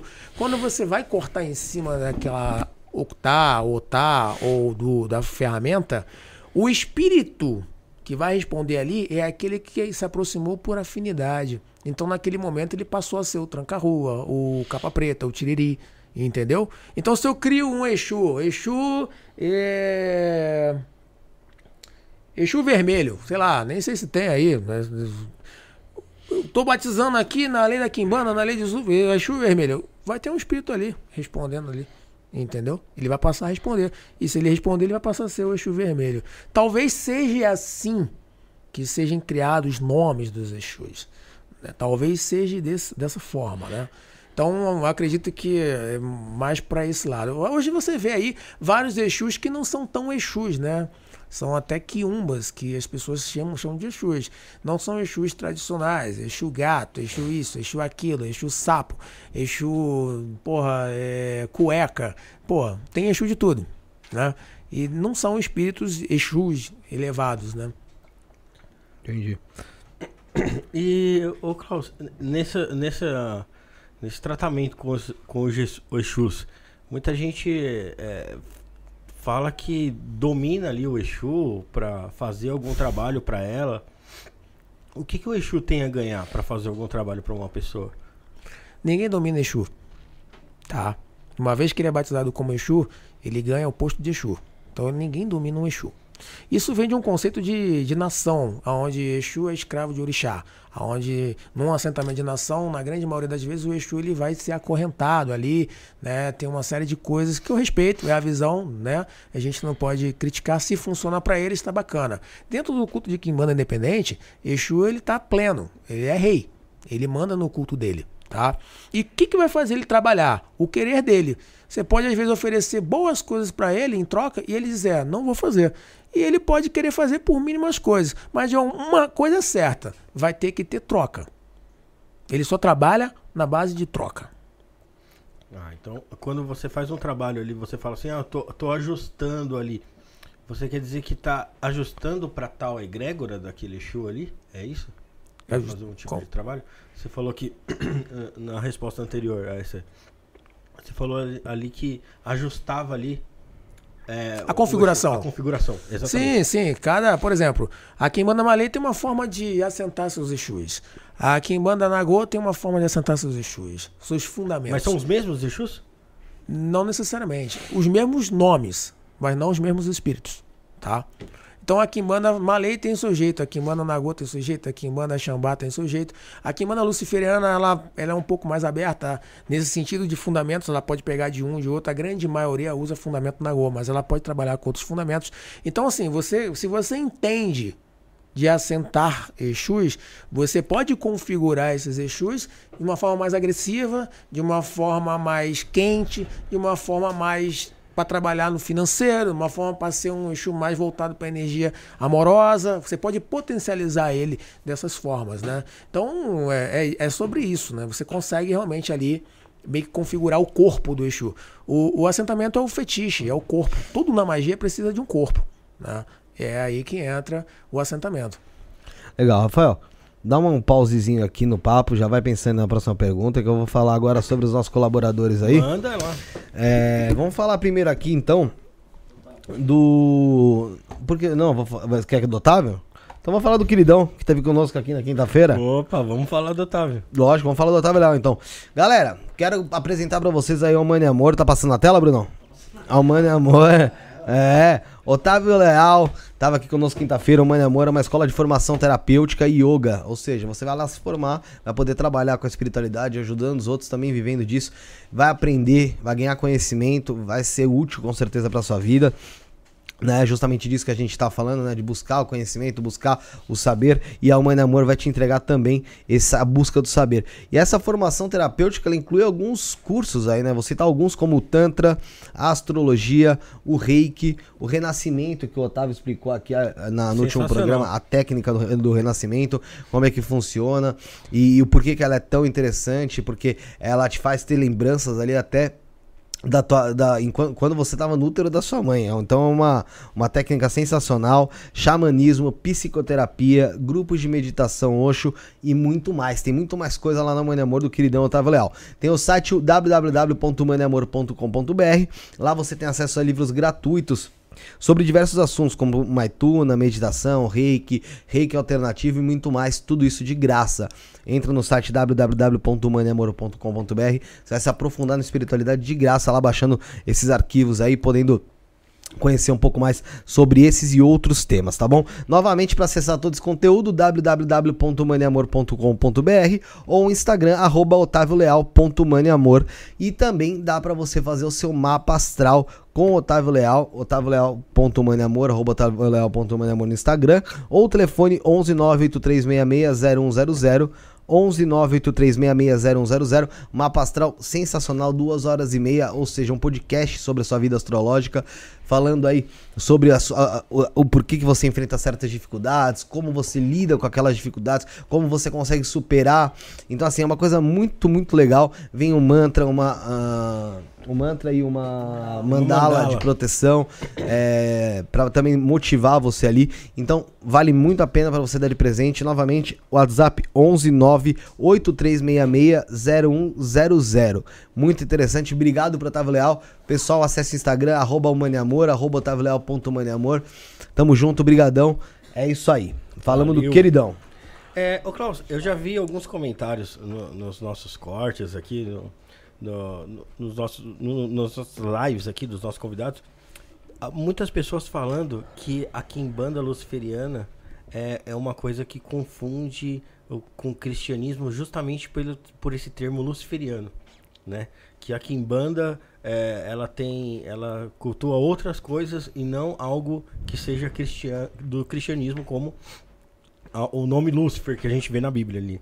Como que você vê isso aí, cara? Então, a Quimbanda Luciferiana, ela surge, cara, é, ele, a gente tem que entender uma coisa, o culto a Lúcifer, deidade, é uma coisa, a Quimbanda Luciferiana é outra coisa, né? Nós estamos falando de um culto de resistência, né? Então, por ela ser resistente contra o cristianismo, vai se usar elementos satanistas, elementos ali é, luciferianos, que vão lembrar aquilo que a igreja combate, mas não necessariamente é, praticar aquilo que a igreja combate. Então, o que, que acontece? Quando a gente fala de contexto luciferiano, também se popularizou por causa da radiação dos diamonds, que a gente coloca ali, que veio também da Kimana Nagô, isso, a gente coloca nos assentamentos, aí trouxe esse contexto. E a figura de maioral. Então nós temos ali, maioral é uma egrégora, onde é formada pelos deuses Lúcifer, é, Beuzebu e Astaroto. Trazendo isso na radiação da Kimbanda, nós temos é, Exu Lucifer, não Lúcifer, mas Lucifer, nós temos Exu Beuzebu e nós temos Exu Rei Pombagira Rainha, representando Astarte e Astaroth. Então a gente traz esse contexto luciferiano. E por que também usa luciferianismo, o termo luciferiano dentro da Quimbanda? Porque todo Exu, de alguma forma, ele vai ser inserido numa cultura luciferiana, numa visão luciferiana. Querendo ou não, quando você estuda o luciferianismo, você pega ali a natureza dos Exus, você vai entender que é o comportamento filosófico desses espíritos é luciferiano. Então, por isso que se usa esse termo, né? Mas é mais por questões também de resistência ao cristianismo, né? Não que a gente traga elementos cristãos dentro da Kimbanda. É como é, é para é para combater ali o preconceito ali. É, ó, o preconceito. Porque é um culto ancestral, né? Não deixa de ser um culto ancestral. Quando é um culto, um culto ancestral, nós estamos falando de mortos. Mortos poderosos. E esses mortos, é, para a igreja, ou é céu ou inferno. Lá está dizendo lá, a todo homem é o direito de morrer uma vez só. Depois disso vem julgamento, né? Tá dizendo na Bíblia lá, né? na Bíblia cristã. Então, se depois disso vem julgamento, não pode ter mortos vagando na terra, mortos perambulando por aí. Então, é um culto de resistência também a essa visão, porque desmerece os nossos mortos. Ele, ele blasfema contra os nossos ancestrais, né? E, Klaus, como é que você vê é, esse, esse, a importância da espiritualidade para as pessoas? Então, uma pessoa que não tem uma vida espiritual, ela não tem equilíbrio. E se ela não tem uma vida espiritual equilibrada, nenhuma área da vida dela é equilibrada. A espiritualidade está no ápice da pirâmide. É através do mundo espiritual que acontece primeiro as coisas para depois refletirem no mundo carnal. Aí entra a Kabbalah também de novo, que é o mundo de Malhut, das manifestações aqui do, né? Então o que que acontece? Tudo acontece primeiro no contexto espiritual para ter efeito no mundo físico, né? O mundo tangível. Então se você tem uma vida espiritual ruim, você vai ter uma vida espiritual desequilibrada. E se você tem uma vida espiritual desequilibrada, o seu setor financeiro está desequilibrado, o seu setor amoroso, sentimental está desequilibrado, sua saúde está desequilibrada, desequilibrada. Nós temos quatro pilares aí comprometidos. E quando a gente sai desse plano aqui, é, você tinha falado sobre a gente se conectar com a egrégora que a gente está, né? Uhum. Uma pessoa que, que não se conecta com espiritualidade nenhuma, ou até mesmo é, é, vai pro ateísmo, como que você vê essa pessoa quando vai para o plano astral? Então, a gente tem que falar sobre isso com muita responsabilidade, né? porque isso levanta polêmicas e a gente tem que respeitar a visão de muitas pessoas. Não é a gente que é supremo nas visões. O que, que eu acho, Sim. o que, que eu vejo, a minha verdade. Esses espíritos ficam presos. Então, tem espíritos presos no cemitério, tem espíritos presos aí em alguns lugares justamente por essa falta de crença também. Como é. se fosse uma redoma espiritual que é montada é, ali? É, ele fica ali preso, ele não consegue... Mas aí é, é como se fosse uma prisão psíquica dele mesmo? É, né? a mente é o todo, né? Então é a gente pode falar que muitos problemas que a gente vê hoje em dia na sociedade de ansiedade, depressão, que tá assolando aí muita gente, pode ser um desequilíbrio espiritual? Eu sempre falei isso. Aí também é uma visão minha, tá? Com responsabilidade falando. Né? De repente vê um médico aqui, é, pô, o cara é louco. O cara não pode deixar de tratar tem com o médico, né? É, tem a parte biológica, claro. Mas assim, eu sempre disse isso. Tudo começa primeiro no espiritual. Uma pessoa tá depressiva, com certeza tem a atuação de algum espírito também ali. Por mais que a medicina diga que não e tudo mais.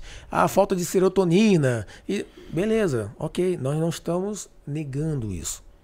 Mas tem espírito atuando ali. Primeiro porque o campo vibracional baixou. E se abaixa o campo vibracional, os espíritos enxergam isso. Lembra que eu falei que espíritos se aproximam por afinidade? Espíritos obsessores vão se aproximar por afinidade.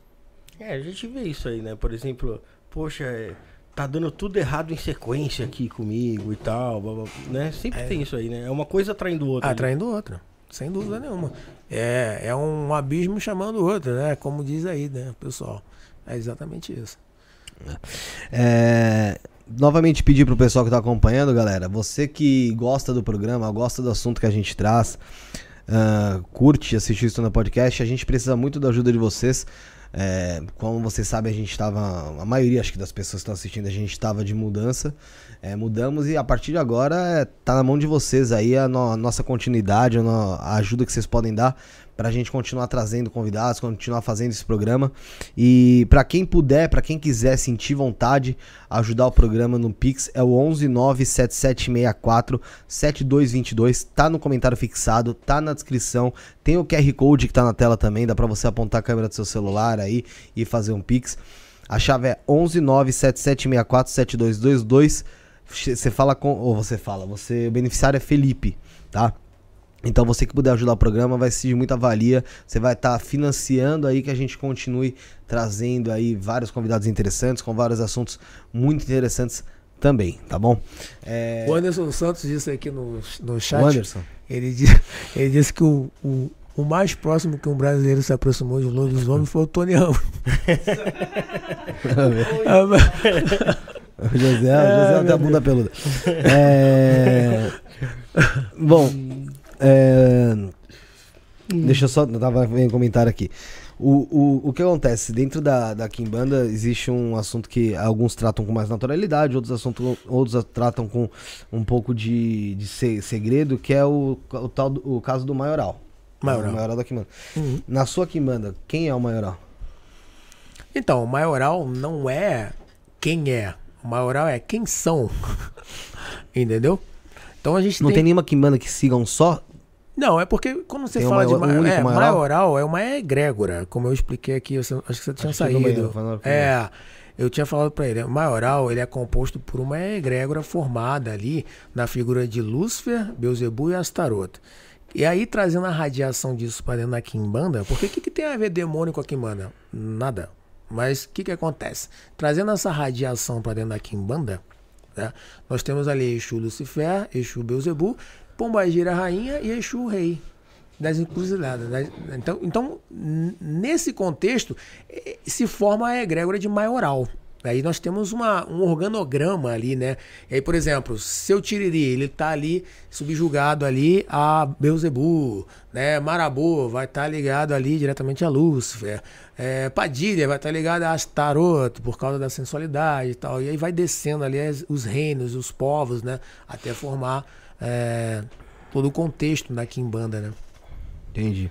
Então, porque tem algumas pessoas que não, não falam sobre o maioral, né? É, qual o motivo, motivo disso? Cara, é complicado Ou falar. Ou depende, porque... você acha que depende muito da Kimbanda da pessoa mesmo? Da assim, todos os Kimbandeiros que vieram aqui, que a grande maioria são meus amigos, a gente troca ideia o tempo todo, fala, toda semana um com o outro aí, direto. Cara, todos eles eu vi explicando, né? De repente, um cara que não explicou, ou ele não quer falar, ou ele não entendeu muito bem, o que é normal. Às vezes o cara dá um estouro e fica famoso e alguém chama por uma coisa e ele não domina tudo. O que, que tem de mais? Não, nada demais, é normal. A gente não é Deus. E aí o cara não se sente à vontade de explicar isso, né? Talvez seja isso. Tá legal, vamos lá. Gustavo Santos fez uma pergunta aqui que eu já, eu já queria entrar, né? Uh, faça como Gustavo Santos, mande a sua pergunta aí. Você só precisa se inscrever no canal, ativar o sininho de notificações, fecha, abre, pronto, você já tá prontinho para mandar sua pergunta, mandar o seu, seu, seu questionamento. Ele fala sobre o lado negro das forças extraterrestres, né? Mas na verdade eu queria entender se dentro da Kimbanda vocês uh, também consideram a possibilidade de uma incorporação ser, na verdade, um um extraterrestre, realmente, um, um ser planetário ali, é, se colocando como um, um Exu dentro da, da Kimbanda ou da própria Umbanda em si, para conseguir passar uma mensagem, um recado de uma forma que não assuste os demais, porque não estão acostumados aí com um, um extraterrestre, de fato. Bom, aqui manda magia negra. A gente não pode negar isso. Né? Sendo magia negra, nós estamos tratando coisas do mundo tangível, né? onde a gente consegue fazer, mudar as coisas em razão da nossa vontade, forçando ali, mudando o destino muitas das vezes na violência, na porrada, em tudo que você imaginar. Então, sem romantizar aqui em banda, nós temos isso. Se a gente pegar a figura de Baphomet, nós temos lá dizendo a mãozinha assim na terra como no céu, e assim no céu como na terra. Ou seja, ele é um símbolo também de maioral dentro da nossa quimbanda, dentro das quimbandas, principalmente luciferiana. Cara, Pode acontecer? Pode. Pô, se, se, se nós temos esse contexto de assim na terra como no céu, se a gente trazer isso, conjecturar para dentro de uma quimbanda, um espírito que se manifesta ali, que tem milhões de anos e a gente não sabe a origem, né? Por mais que a gente ache que é um desencarnado, ele pode ser um espírito que nunca encarnou e ser um espírito de fora do planeta. Até pode, eu não descarto isso, né? Embora essa realidade dentro do Maquimbanda vira piada. Então, estou falando aqui no podcast uma pergunta que falaram. Mas dentro de uma roda de Kimbanda, né, numa família de Kimbanda, isso vai ser um motivo de, de, de sarcasmo, né? O lado negro extraterrestre para mim são os Siths, que corromperam os que corromperam Os- lá o, Sith. o Anakin Skywalker lá para virar o Darth Vader, né? Isso aí. É, tu- é igual a foto que eu te mandei lá, tu viu, né?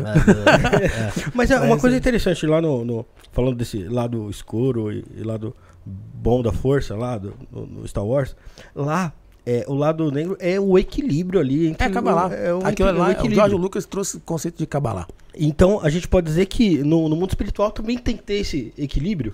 Tem que ter. As duas forças são dependentes uma das outras. Não tem esse negócio de vou ser bom e vou ser sempre o melhor. Não. Se você faz isso, desequilibra a sua vida. E se você for mauzão, também vai desequilibrar a sua vida. Então você não tem que ser bom nem mal, você tem que ser justo. Esse é o caminho. Legal. É, falando sobre a, o, o caso, os casos de magia luciferiana, né? No que a magia luciferiana se difere das da, da, da magia natural, da bruxaria é, em, em si? A principal diferença da magia É luciferiana a moralidade, né? Começa por aí que também tem, né? Não, a bruxaria, por exemplo, a bruxaria tradicional também é a moral. A gente trabalha moral? com. É. Inclusive a nossa Kimbanda, a Kimbanda Árvore Negra Black Tree, a gente traz o nome Black Tree, ela vem de uma, de uma egrégora de bruxaria tradicional e necromante. Né? Então o que, que acontece? O luciferianismo ele, ele se difere primeiro pela liberdade que você tem. Né? Ele traz um pouco de telema ali, faça o que quiseres. Então, o luciferianismo, ele não é explícito nesse conceito, mas ele traz isso aí. Pô, você é um deus e você pode fazer o que você quiser. Então, a partir daí, nós temos é, um conceito já. E o que mais difere ela de uma bruxaria natural, a bruxaria natural vai trabalhar com elementos da natureza, com evocações é, de seres da natureza. Silfos, gnomos, muitas das vezes é, ondinas, né? Salamandras. Vai trabalhar ali com fadas, vai trabalhar com seres mesmo, da, da- espíritos das árvores, né? Então, quando a gente fala de quimbanda, de luciferianismo, nós vamos evocar uma deidade, que é representada na figura de Lúcifer, né? É ele quem vai dar o aval para fazer as coisas acontecerem. E toda a, toda a estrutura infernal junto com ele, né? Aí já vai para os Cliffords. Mas quando a gente fala de. É porque não tem como a gente não, não associar. Principalmente a gente tá falando de Brasil. E no Brasil, foi o que você falou, a- a- o cristianismo ele é. É o maior, ma- né? ele é, ma- É é- ele é massificamente. De, forma- de forma mass- massífica. Ele é a religião que mais tem adeptos, né? Sim. Aqui. É, quando a gente fala de inferno, não tem como você não, não ligar aqui no Brasil de uma, a- a- alguma coisa ruim, alguma coisa caótica. Sim. Como é que você fez pra enxergar o, inferno de uma outra maneira ou você enxerga de fato como uma- algo meio caótico? Não, cara, eu vim de uma família judaica. Então, inferno no judaísmo vem de Sheol. Sheol quer dizer mundo abaixo. Mundo abaixo. Então, a pessoa morreu, tá no Sheol. Ela foi enterrada, é isso que está dizendo. Ela está no submundo. Submundo é um conceito grego, né, que ganhou roupagem. Deusa Hecate, ela é a rainha das encruzilhadas e a deusa do submundo. Deus Hades, deus do submundo. Anubis, deus do submundo, também pegou roupagem dos egípcios. Então, quando a gente fala de inferno, eu não entendo como um local de sofrimento. Um local de sofrimento eu entendo como um umbral, que é uma camada espiritual onde pode ter ali sofrimento. Inclusive os Exus vão lá resgatar, como eles são. É, foi hoje que a gente estava falando, não foi? Como eles são espíritos batizados ali na lei de Lúcifer, ele tem capacidade de ir lá nesses locais e tirar esses espíritos e falar: meu irmão, você tá sofrendo pra caramba aí. E aí? Quer sair? Eu te tiro. Mas você, quem quer rir tem que fazer rir. Você vai ter que trabalhar aqui. Ele tira o cara de lá. É até o Saraceni, né? É, até Guardião ilustrou. da meia-noite? É, ele até ilustrou nos livros dele até isso com alguma certa coerência né, em cima do que é se, sub, se subentende nisso aí. Mas eu sempre vi o inferno como um, um mundo dos mortos, não como um local de sofrimento. Isso é um conceito cristão. É porque tem, coisa que, pra mim, é contraditório. Por exemplo, é, se Lúcifer foi ali um rebelde ali contra Deus, e aí depois, quando a gente faz alguma coisa contra Deus, a gente vai ser castigado pelo cara que foi contra Deus também? É um negócio É. que pra mim não faz. Não, na sentido verdade, na, ver- na, inferno, na assim. verdade, eu acho que é o seguinte, presta atenção. O conceito de inferno que a gente tem no cristianismo é, é- é grego, né? Ele vem do, do conceito grego. Eu acho que na verdade é o seguinte, presta atenção, você faz algo contra Deus, automaticamente você não vai ser aceito lá. em- vamos, ser, vamos dizer do lado de Deus, então você teoricamente é aceito do outro lado, do lado de quem trabalhou contra, como você também trabalhou. É, mas, entendeu? mas no E conceito se de o inferno inferno, não quiser tá o cara também? castigado lá no inferno. Aí fudeu. Não, não, mas aí que tá. Mas, mas aí que tá. É porque existe, existe, logicamente, esse conceito de você tá lá com o tridente enfiado na bunda. É, Só que é o exato. seguinte. É é, desse inferno. Então, mas. e- e- mas e- esse não teve essa. Não se, acho que não se teve essa consciência quando foram ilustrar esse inferno. Eu acho que é mais em relação a você trabalhar junto de uma egrégora. Seria isso. Sim, também. Teria é o mais, teria mais coerência, eu É o acho. né? conceito, né? É o conceito. Tá. Inferno, é, quem trouxe essa roupagem de inferno foi esses conceitos dessas religiões iluministas que começaram a aparecer e também deram-lhe roupagem ao cristianismo que hoje nós temos. E aí também veio depois Dante com aquele quadro. E aí, né, na época medieval, a gente tinha muitas fantasias com relação a isso e se criou essa ideia de sofrimento. O que acontece, cara, é que essas pessoas elas viam muitos espíritos em sofrimento aqui na Terra. Então, por exemplo, um egum, quando ele cola numa pessoa e ele vai, por exemplo, para um terreiro, para uma casa de quimbanda, ele mostra o sofrimento dele ali, a gente tira ele ali, ele mostra o sofrimento dele ali, ele mostra como ele está sofrendo, gritando, dor, doendo, porque esse espírito ele acabou de morrer, ele ainda sente dores do caixão ainda, do corpo lá e muitas outras coisas que são é, loucuras. ligação é, material. Exatamente. São, e assim, são loucuras eu elencar isso num podcast. Mas assim, é, isso acontecia, essas manifestações medievais. E as pessoas achavam que era um local de sofrimento que ele estava. Mas não era. Entendi. Você acredita que, que to- de fato nós fazemos parte de um todo? Ou algum, em algum momento vamos fazer parte de um todo? Mas em que- Na, na falta. na- na- justamente na, do, ser, do ser humano, não em si, mas do, do ser consciencial que nós nos tornaremos algum dia, ou já somos e não temos noção. Mas assim, é, dos, de nós fazermos parte de um todo. Sabe aquela história do é, so- ah, não somos um, somos um todo? É, De- Seria como não, perder a personalidade É, de- e você se perde a integrar com, individualidade. com, com o todo ali. É, a individualidade, ela. É, realmente, você Lembra- acaba perdendo ela. Então, lembra do conceito que eu falei que Nefesh, Ruach e Neshman, Hum. que essas partículas de alma se dividem? Uhum. Então, cara, é, eu acredito que toda essa origem desses espíritos que nós somos, porque a verdadeira vida não é aqui. Aqui é uma matrix. tá? Aham. Eu acho que a gente saiu de um todo, sim. A gente saiu de pequenas partículas e, e nos tornamos o que nós somos hoje, né? Mas você acha que a gente volta pra onde a gente saiu? Eu acho que não. Por quê? Porque é um caminho evolutivo constantemente. Entendi. Eu acho que a gente está em constante evolução, tanto física quanto espiritual. É uma visão minha, tá? Deixando isso Não, sim. claro. Sim, sim. Tá, vamos. Ô, ô, Bruno, vamos falar da, dos mistérios de Maria Padilha? Vamos falar aqui do deck? Ah, então bora lá. Vamos lá falar do deck aqui. O que foi? Então vamos lá. Baralho aqui, gente, os mistérios de Maria Padilha. Mandar um abraço pro pessoal do Caminho de Luz Artigos Religiosos. O Edson, a Arlete, acho que tá aí no chat também. Mandar um abraço pra ela. Gente, o mis- Mistério de Maria Padilha é um deck com 36 cartas plastificadas e feito 100% no Brasil, tá, gente? Com papel nacional e totalmente em português, tá? Tanto as cartas, que é o ponto alto, né, dessa, dessa chamada, que você tá vendo aqui, ou vendo também na nossa tela, não sei como que tá por aí. É, além dela, vem também um manual em, em tamanho revista com 24 páginas totalmente coloridas e ilustradas, tá certo? Na revista tem o significado das 36 cartas, tá? Então, assim, você não precisa ser nenhum profissional da cartomancia, é, do tarô, para estar trabalhando junto a esse baralho, tá? Porque aqui você vai ter já todos os significados das cartas, as 36 práticas energéticas, tá?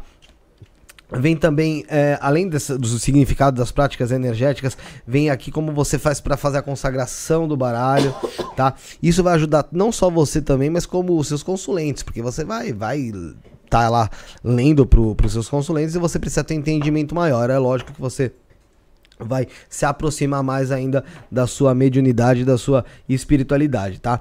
Aqui também nesse manual tem exemplos de jogadas para você fazer a tiragem pro pessoal que for se consultar com você, tá bom? Então assim, é um belo presente, é um belo material de trabalho também, tá? Isso aqui tudo é para você aumentar o elo de, de, ligação aí com a sua guardiã, com a sua pombagira, é, a senhora Maria Padilha, tá bom?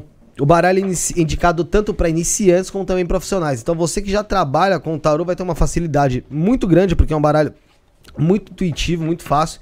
E você que está começando agora também vai ter uma, uma facilidade muito grande, porque você vai ter, logicamente, essa ajudinha aqui, que é essa revistinha, esse manual para você começar a acompanhar, estudar, trabalhar em cima desse deck. E o melhor é o preço exclusivo na parceria de R$ 59,99, é isso mesmo, R$ 59,99, com entrega rápida e, dire e, direta feita pelo Mercado Livre. Eu vou pedir pro Brunão colocar o link de compra direta do baralho no chat. Consegue colocar, Bruno? Senão eu coloco aqui. Deixa eu tentar ver, eu consigo colocar. O link de compra direto do para você comprar o baralho, eu tô colocando aqui no chat agora. Então você que tiver interesse, pode vir aqui, ó, já tá aqui no chat, tá na nossa descrição também. Então você que quer tá assistindo depois, pode entrar na, na, nossa descrição, adquirir o baralho. Tem o link do curso Maria Padilha, www.cursomariapadilha.com.br, tá bom? É, você usando o cupom INE, você tem 30% de desconto nesse curso. E hoje a gente vai estar tá sorteando ao final do programa um curso de Maria Padilha do, meu, a pessoa vai ter diversos aprendizados lá. A gente vai estar tá sorteando um desses cursos para que você que enviar o Pix pra gente no 11977647222, você que enviar qualquer valor aí vai estar tá concorrendo a um curso de Maria Padilha, tá bom? Vai ser muito interessante, muito legal para você. Pode ser de qualquer lugar do Brasil, tá? www.cursomariapadilha.com.br Entra lá, dá uma olhada, você vê que vale muito a pena. Dá para você comprar com o cupom INE, você tem 30% de desconto. E você também concorre mandando aqui um pix pra gente de qualquer valor, 11977647222. Tá no comentário fixado, tá na descrição. Nossa chave pix, o beneficiário é Felipe, tá bom? E você quer tirar dúvida com o pessoal do Caminho de Luz Artigos Religiosos ou quer comprar o baralho também, pode chamar no WhatsApp 11 9 5833 8585 11 9 5833 8585. Um abraço pro Edson, pra Lete, pra todo mundo lá do Caminho de Luz Artigos Religiosos. Vamos lá. É... Tá ruim hoje, hein? Tá, tô, tô, tô tá. Ô, ô, Klaus, voltando aqui pra. Eu vi uma pergunta aqui no chat que eu achei interessante. Que você até falou que que é, o assentamento era o corpo do, do Exu ali. Mas é, eu queria que você me explicasse melhor aqui, mais detalhadamente. Como é que é? O que, que é o assentamento ali? Então, o assentamento ele é o que? O que concretiza a formalização do Exu, né? É, é onde você tem a custódia daquele Exu. Você sabe o que aquele espírito vai responder ali. O assentamento, ele é o corpo do Exu, por quê? Porque o Exu, para poder se manifestar, ele vai ter que ter ali um ponto né, fixo para ele poder estar tá fazendo as coisas. Então ele precisa de um corpo. Assim como tudo na magia precisa de um corpo. Né? Se você vai fazer um ritual de amarração, você precisa de fetiches para representar o corpo daquelas pessoas. Se você vai fazer uma magia é, voodoo com algum boneco, e até a gente pode falar sobre isso, que as pessoas têm uma ideia muito errada dos bonecos de voodoo. Você vai ter que precisar de um fetiche para representar ali essa pessoa, né? Vou pegar uma água aqui, que o ar-condicionado tá arrebentando. Pô, você, né? falou. é, o menino ali tá, tá com calor. Né? Ele botou a blusa, pelo menos, né? Veja pelo lado bom. É, o cara tava sem sutiã ali, eu falei, porra, cara, que isso aí? Tá mandando nudes? E, e, você falou do voodoo agora ali. E a ideia que a gente vê no, no, no, na TV, no cinema, é o bonequinho ali que o cara vai alfinetando pra e a pessoa mal, vai né? sentindo ali, né? O que, que é, na real, o boneco de voodoo ali? É, isso dentro do teu voodoo, do voodoo haitiano, né? Que, o- que você cultua, se existe de fato esse, esse boneco que representa aí a pessoa no qual vai ser atingida, né? Então, a realidade do voodoo haitiano hum, não se usa tanto o boneco. O boneco se usa para cura, né? Quando é usado no voodoo haitiano. Eu não vou dizer para você nem romantizar dizendo que não se usa para o mal. Talvez os bokors, que são os feiticeiros dentro do voodoo, não os ogãs, eles vão usar isso talvez para fazer o mal. Isso vem de um conceito do Benin também, é onde se usava boneco de palha. E de alguma forma a bruxaria tradicional europeia também usava ah, os Spirit Dolls, né? Que hoje a gente chama de Voodoo Dolls. Então o que que acontece, cara? O conceito de voodoo ele ficou popular por causa de Marie Laveau. É, em New Orleans, lá na Louisiana, ela usava esses bonecos, desses conceitos de bruxaria. E o voodoo de New Orleans até trabalha muito, sim, com, com o boneco voodoo, principalmente para fazer o mal, sim. tá? Mas dentro do voodoo haitiano, isso é um mito, né? O voodoo haitiano, que é o voodoo raiz, é, que aí também as pessoas confundem vodum. Vodum é uma outra coisa, né? Você vai cultuar Dan, Sapatá, Gu, Eviossô, né? Não tem os loais que tem lá no voodoo, no voodoo e no voodoo. Ah, mas esse conceito é muito errado, né? O boneco de voodoo raramente é usado, quando usado é usado para cura, tá? E aí pode um ou outro usar para mal, mas é muito raro. Esse mesmo conceito de boneco que vem da bruxaria né, tradicional europeia também se usa na quimbanda. A gente usa bonecos torta e direito na quimbanda para várias coisas. Né? É, magia de dominação, pode usar uma cabeça de cera, pode usar um boneco. Amarrações amorosas, pode usar frutas, pode usar boneco. É, limpeza espiritual, pode ser usado em alguns feitiços, receita também com bonecos envoltados. então é um conceito muito antigo né, da feitiçaria. Entendi. É, o voodoo, ele trabalha de fato. Agora voltando àquela pergunta anterior lá, ela- ele trabalha de fato com restos mortais aí de, de alguém. De... O voodoo, Ah, ele trabalha com restos mortais humanos? em alguns, Como que você trabalha? Tô perguntando do voodoo. em alguns feitiços, se usa, né, se usa alguns elementos. Frescos? Não. Não, é, pô, o voodoo não é açougue, cara. A gente vai. Eu tô querendo carne fresca ali, pô. O que que Não, acontece? Um- Vai um Fresco meio de quilo de eu tô colchão dizendo, eu tô mole. dizendo, eu, tô, eu não tô, é que eu não tô falando de ossos. Eu tô, é só Sim, sim. claro. Você tá falando, por exemplo, você, você, você, você Tô falando pode. de um olho, eu tô falando de um pedaço de perna, de um É dedo, não sei. Ah, O que que acontece? É, Uma língua. De repente você pode usar uma unha, um prego ali do caixão do cara, né? Pode usar coisa. Aí você falando um elemento de corpos, a né? unha? Só, claro. Ah, só- Quem pega a unha, pega, né? Não, mas eu, eu tô falando assim. pé, né? né? É verdade. Na verdade, o que, que acontece? Meu, Toda feitiçaria, não só o voodoo, em algum momento pode precisar de alguma coisa, né? Mas pode ser substituído por animais também, né? Então não Mas necessariamente. a força é a mesma? Do feitiço? Depende, cara. Você quer me deixar na calça reada Não, aqui, né? não, eu quero entender. Cara. Não, eu tô falando, eu tô falando de conhecimento, não tô falando de prática, tá? Pra pessoal entender. Não tô falando que o Klaus vai lá no cemitério e tá Pô, cortando pé, unha, prego, não. porrada. Não, tô falando de conhecimento, do que você conhece, do que você Tá. já ouviu, do que você tem como, Vamos lá. como já ouviu falar. Não tô falando, tô falando de conhecimento. Não, beleza. Toda feitiçaria, de alguma forma, vai usar é, pedaços humanos de alguma forma. Principalmente quando a gente fala de feitiçaria negra. Né? Então o voodoo ele tem a parte branca e tem a parte negra dele. É, em algumas partes podem serem usados, né? mas também podem serem substituídos. A mesma força? Pô, cara, nada é igual, né? Mas assim, eu também nunca testei assim dessa forma, tá? Então é, é isso. Entendeu? Não tem muito o que dizer. Agora a feitiçaria vai usar. Se você, você vai ser um hipócrita se você falar que é, você não usa elementos de cemitério ali. Usa, com certeza tem. É, ô Klaus, eu mo- conheço um cara que ele, ele, na exumação de um parente dele que morreu, ele pegou um ossinho, colocou no bolso e levou embora. Da merda. Eu Certeza. queria perguntar pra você o tamanho da merda que esse cara fez. Ah, cara, dá merda, porra. Se você vai num, num local e. Claro que não legalmente, né? Que a gente já sabe que é o cotação de cadáver, que ele tem um cadáver, né? é. Não, dá merda, eu não tô nem falando. mesmo. Eu não tô nem falando a fins judiciários, tá? Porque. Isso aí dá uma merda grande pra caramba. o que, que eu tô falando aí? Eu tô falando é, em questões espirituais mesmo, né? É, a- possivelmente aquele espírito ele vai atrás daquilo que pertence a ele, né?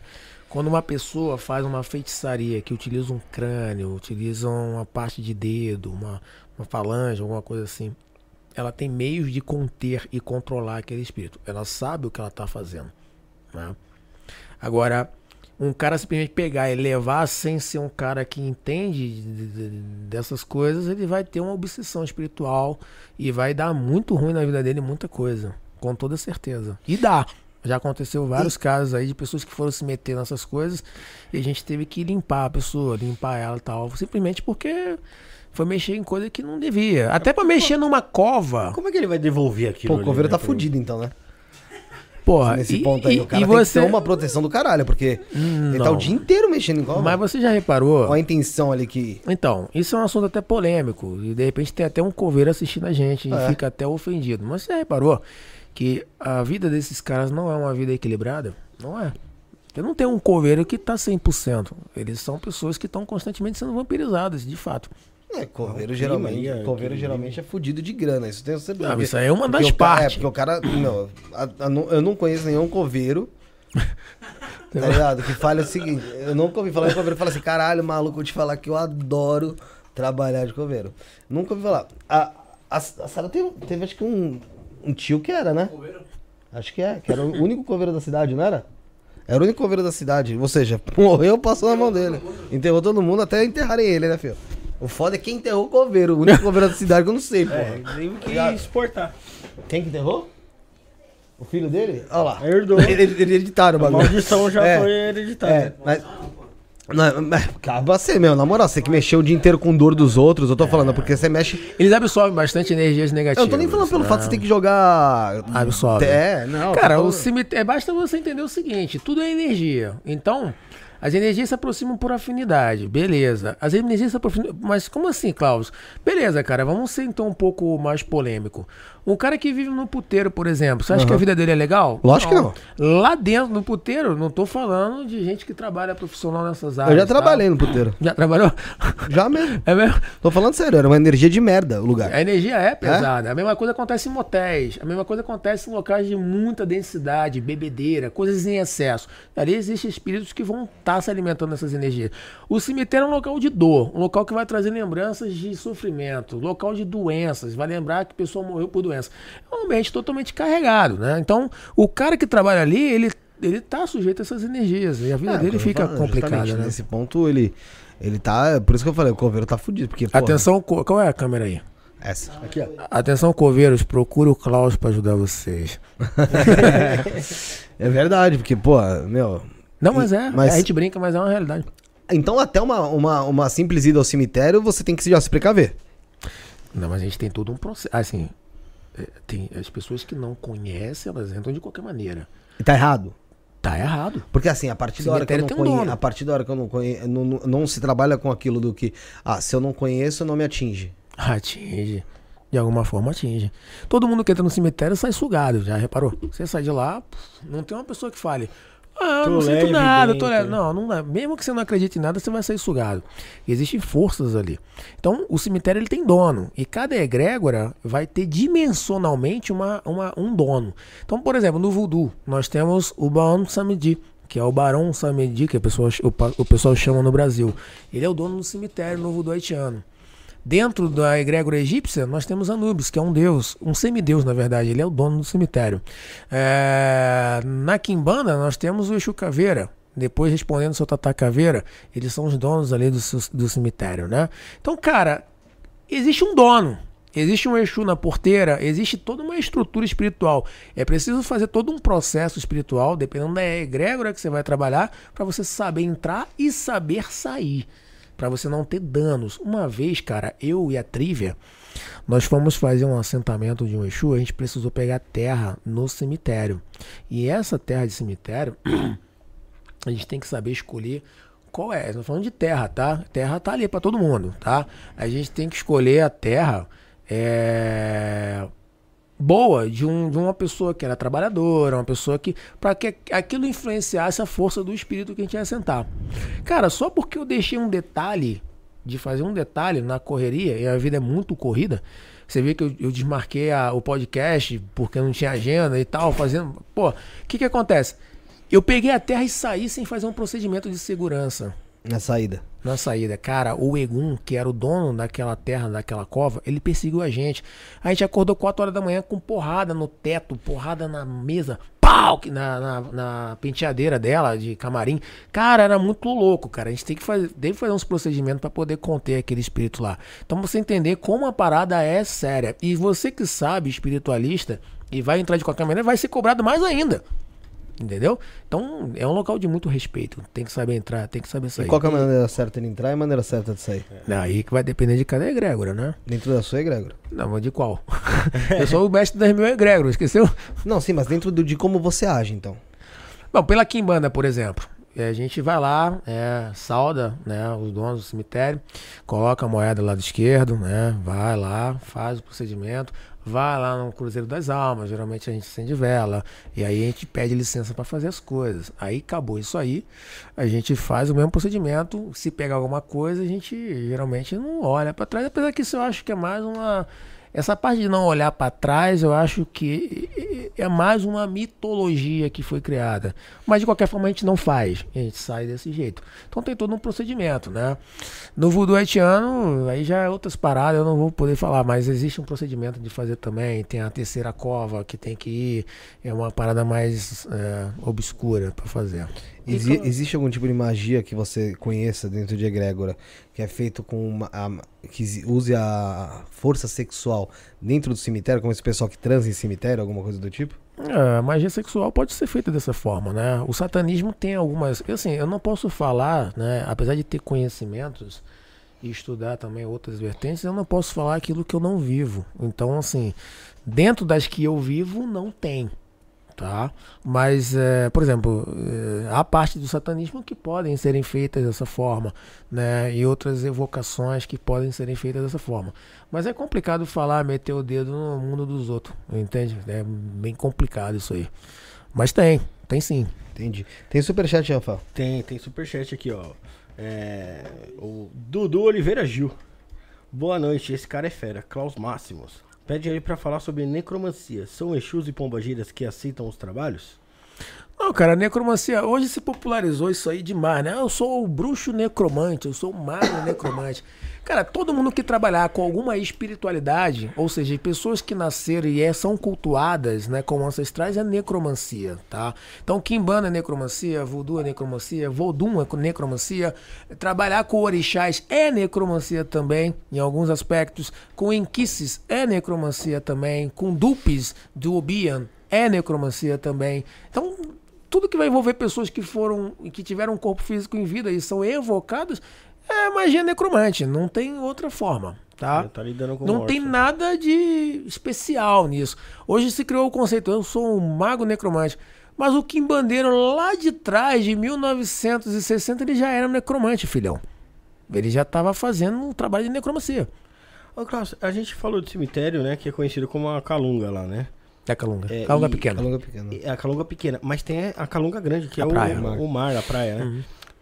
E também tem algum procedimento pra quando a gente vai à praia, ao mar? Tem. Você pede licença também. Protetor solar. No mangue, né? Por exemplo, você vai fazer um assentamento É, de dizem que no mangue é foda a É. magia que é feita no mangue.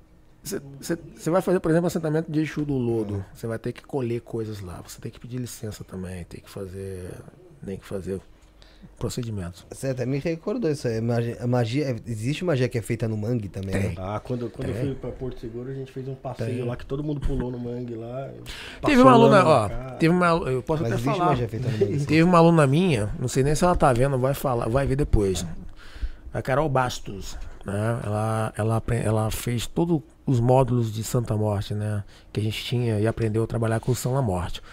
Quando ela aprendeu a trabalhar com o São La Morte, ela, ela só começou a trabalhar com ele, ele respondia a ela. Responde, não sei como tá ela agora, né? Mas ela tá direto aí com ele, trabalhando. Soube que ela tá traba- trabalhando só com essa egrégora agora. Cara, ela foi no Mangue fazer um trabalho de magia negra.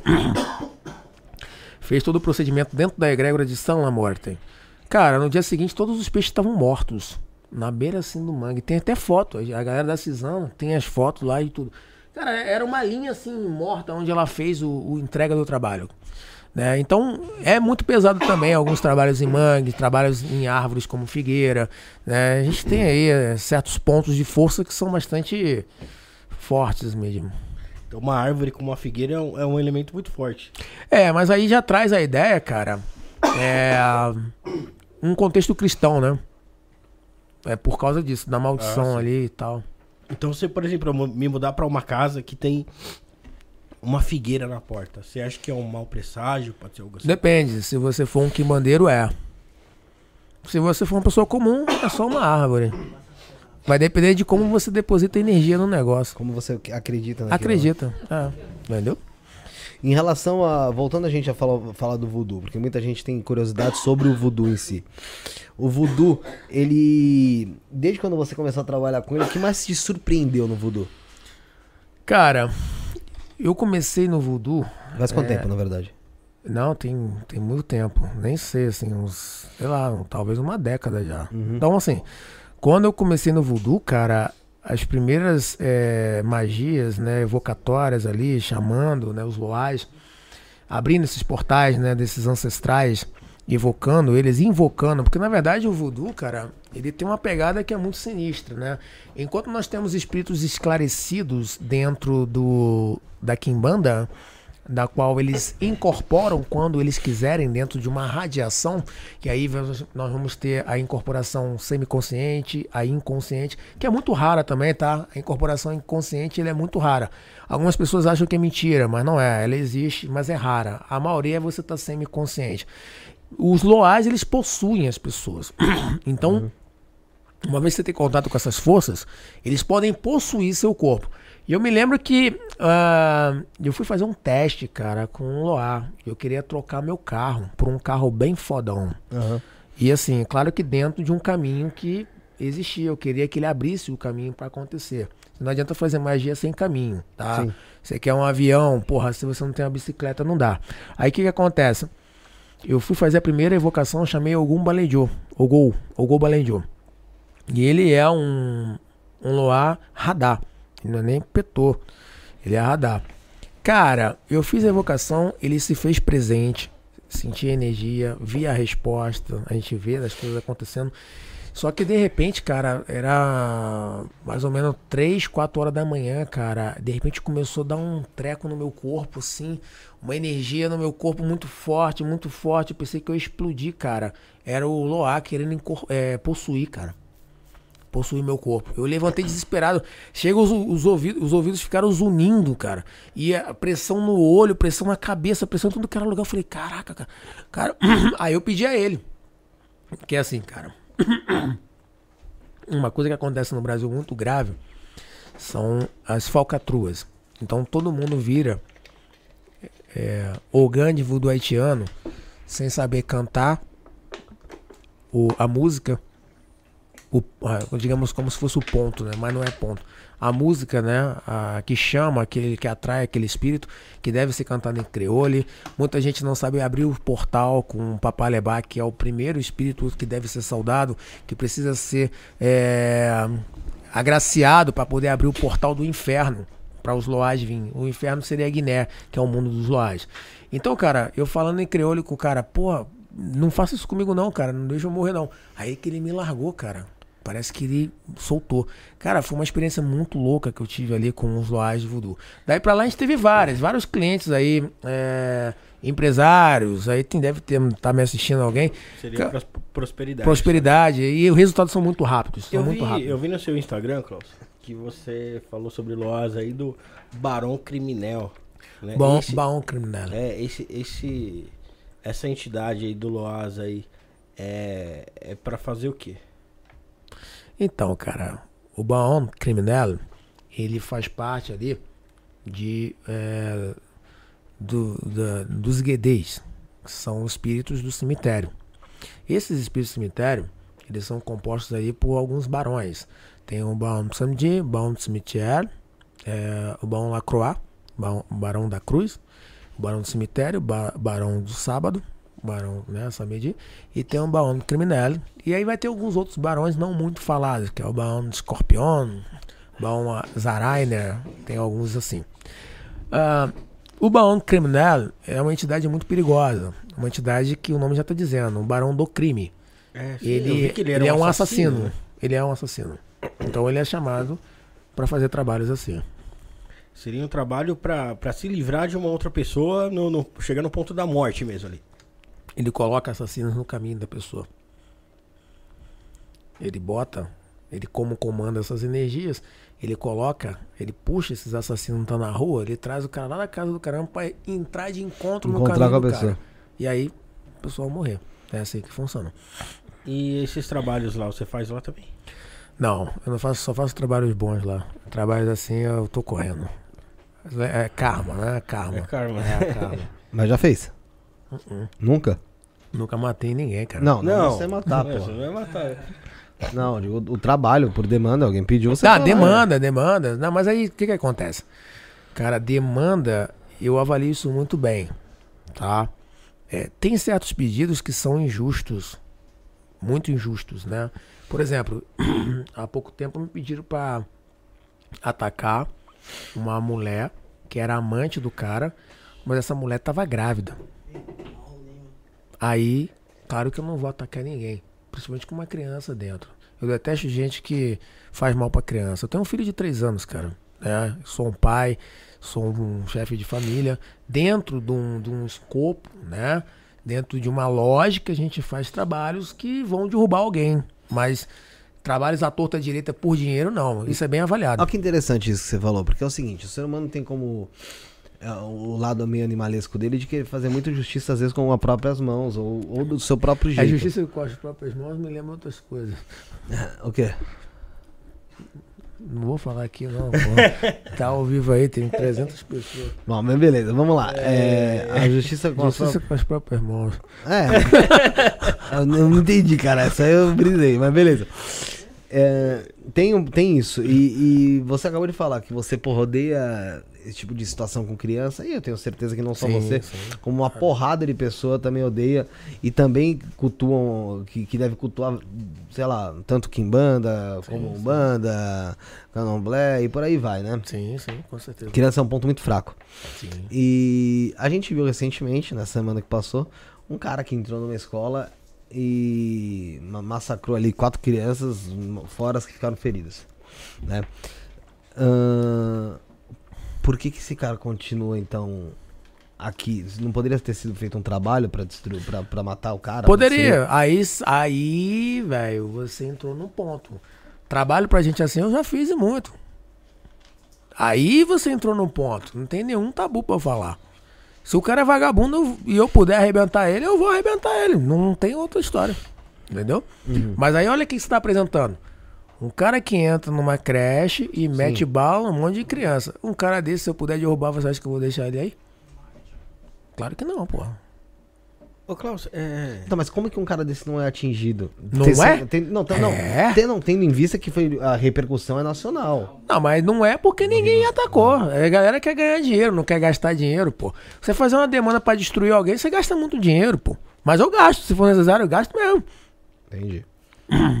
É, ô, ô, Klaus, a gente falando de, de assassinos aí, recentemente eu vi que roubaram o crânio do Lázaro, aquele assassino que ficou famoso aí um tempo atrás. Não foi eu.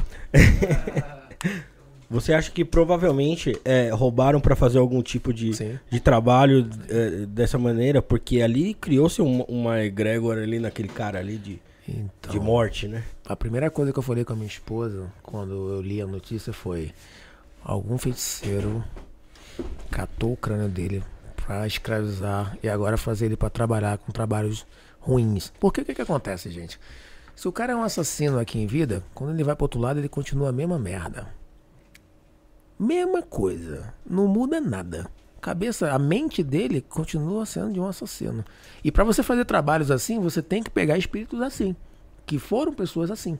Você não pode chegar num cara que era um bombeiro e botar ele pra matar alguém. Cancelar um CPF. Você tem que pegar um cara que era bandido pra fazer esse trabalho. O espírito vai fazer o que ele tá acostumado a fazer. Ele vai responder pelo que ele fazia em vida. Entendeu? Então, com certeza, quando roubaram o crânio, o crânio dele, é, foi para fazer algum tipo de trabalhos assim, para transformar esse Egum num escravo para fazer trabalhos assim de feitiçaria nesse nível, né? Com toda certeza, sem ser leviano aqui, dentro do que a gente entende, é a única explicação que eu. Pra que, que você ia querer pegar o crânio de um cara que foi assassino? Porra, não tem lógica. Não tem lógica. É porque ele carrega, ele já carrega uma algo pesado, né? Foi aquele negócio de você falar de levar para casa. Se alguém pegou como souvenir, se fudeu, né? Exatamente. É, é mais ou menos isso aí. Entendeu? É bem complicado mesmo. Isso acontece o tempo todo, né? Esse trabalho. Cara, é, trabalhos de feitiçaria, eles vão muito além do que a sociedade imagina. É, Existem coisas assim muito bizarras para os olhos de pessoas normais. Que são coisas assim que até Deus duvida para quem acredita num Deus cristão, né? Então, assim, tem muito, tem muito esse negócio. E é muito comum dentro do ocultismo ter essas coisas. né? As pessoas brigam por poder. E de fato, quem tem mais poder manda mais. Quem tem mais poder moraliza mais. Quem tem mais poder transforma mais. É isso. Magia, ocultismo é isso. E, e Klaus, você, você tocou num ponto legal agora. Você acha que é, esse tipo de magia, feitiçaria, por mais que sejam cultos que, que preguem individualidade, eles contribuem para a evolução da sociedade? Cara, o que seria a magia tem suas próprias leis, o ocultismo ele tem suas próprias leis, né? Então assim, às vezes o que não se resolve nas leis é, baseado no direito romano se resolve baseado nas leis espirituais, né? Então é, não se há limitações quando se aplica essas penalidades, sanções e direitos também, cobrança de direitos, né? Eu acho que se não fosse talvez uma comunidade ocultista séria, eu tô falando de gente que que é pseudo quimbandeiro, pseudo mago, pseudo isso, pseudo aquilo. Falando de gente que realmente sabe fazer. Se não fossem essas pessoas por trás dessa sociedade, eu acho que estaria bem pior as coisas que acontecem hoje, né? Então há assim uma, uma intervenção espiritual também, né? Tanto do lado bom quanto do lado negro da força, há intervenções espirituais aí, né? Até no governo há, né? Eu falei isso em lives minhas que existem espíritos que comandam, cara, é continentes. Caralho. É. Na África, um desses A África, tem, América do Sul, América do Norte, tem espíritos que comandam, são potências espirituais que comandam, né? que governam. que governam, é. Então, assim, é, isso é uma verdade, né? O mundo espiritual, ele tá sempre alinhado com o mundo carnal. Então, eles estão andando lado a lado ali e os efeitos do espiritual vão trazer benefícios ou vão trazer malefícios para a sociedade de alguma forma. Tem uma pergunta aqui do Victor Cavaquita. Ele falou: sou ceviche do voodoo, voodoo de Nova Orleans. Pode explicar um pouco a diferença entre o haitiano e o de Nova Orleans? É sempre bom ouvir outros pontos de vista. Obrigado, Victor. CVT. Ele é um CVT. Tá. Ceviche. É, ele é um voodooísta CVT. É um cara que não pegou aí o grau Kanzo, não pegou o Cipué, nem o Assogwe ainda, né? Mas tá caminhando aí para se tornar um sacerdote. Beleza.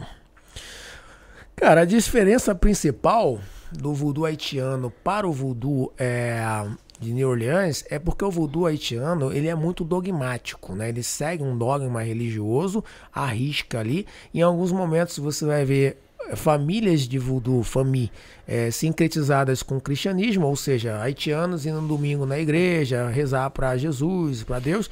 E em outras famílias você vai ver ali um voodoo mais raiz, né, onde eh, desde lá de São Domingos, né, quando foi instituído ali a, a República, né, da- do Haiti, eh, tinha-se aquele voodoo mais raiz daqueles espíritos que morreram no combate ali para libertar aquele país, São Domingos, para se tornar uma república independente. Então, a grande parte dos loais que atuam hoje ali são espíritos que guerreavam ali dentro, né, para poder libertar os escravos. Então, por exemplo, Exili Dantor. Exili Dantor cortaram a língua dela porque tinham medo de traição. Ela acabou morrendo.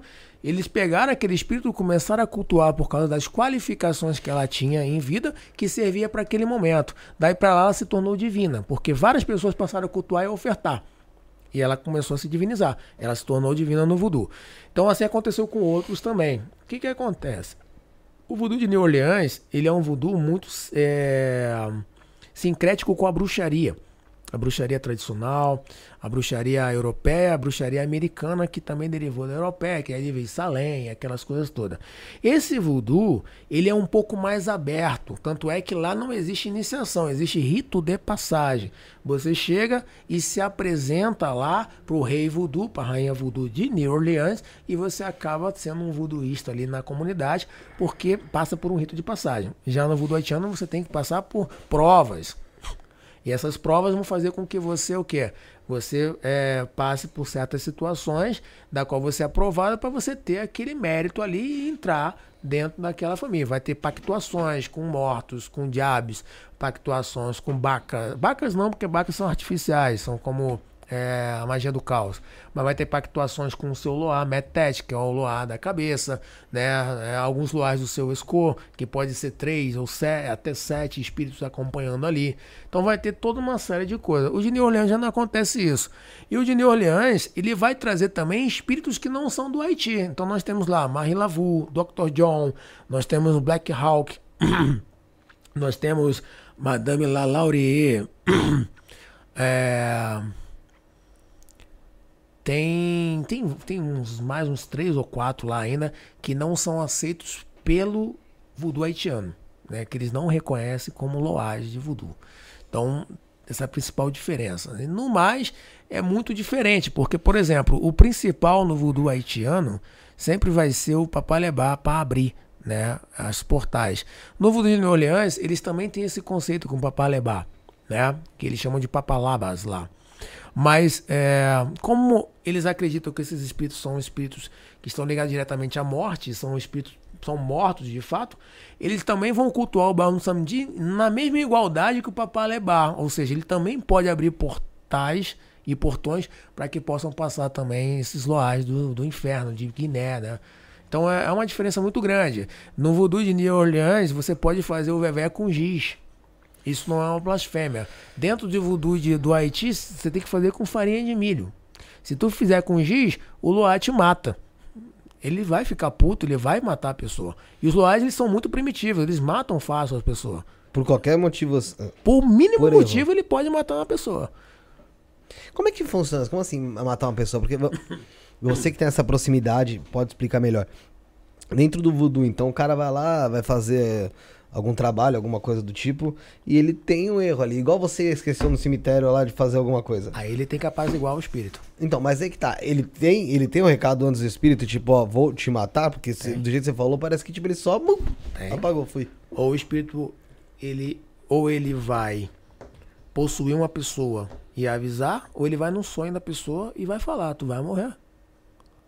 Então ele vai sonhar com o próprio espírito matando ele com facada, fazendo ele sangrar em alguma forma, é um aviso. Eles avisam.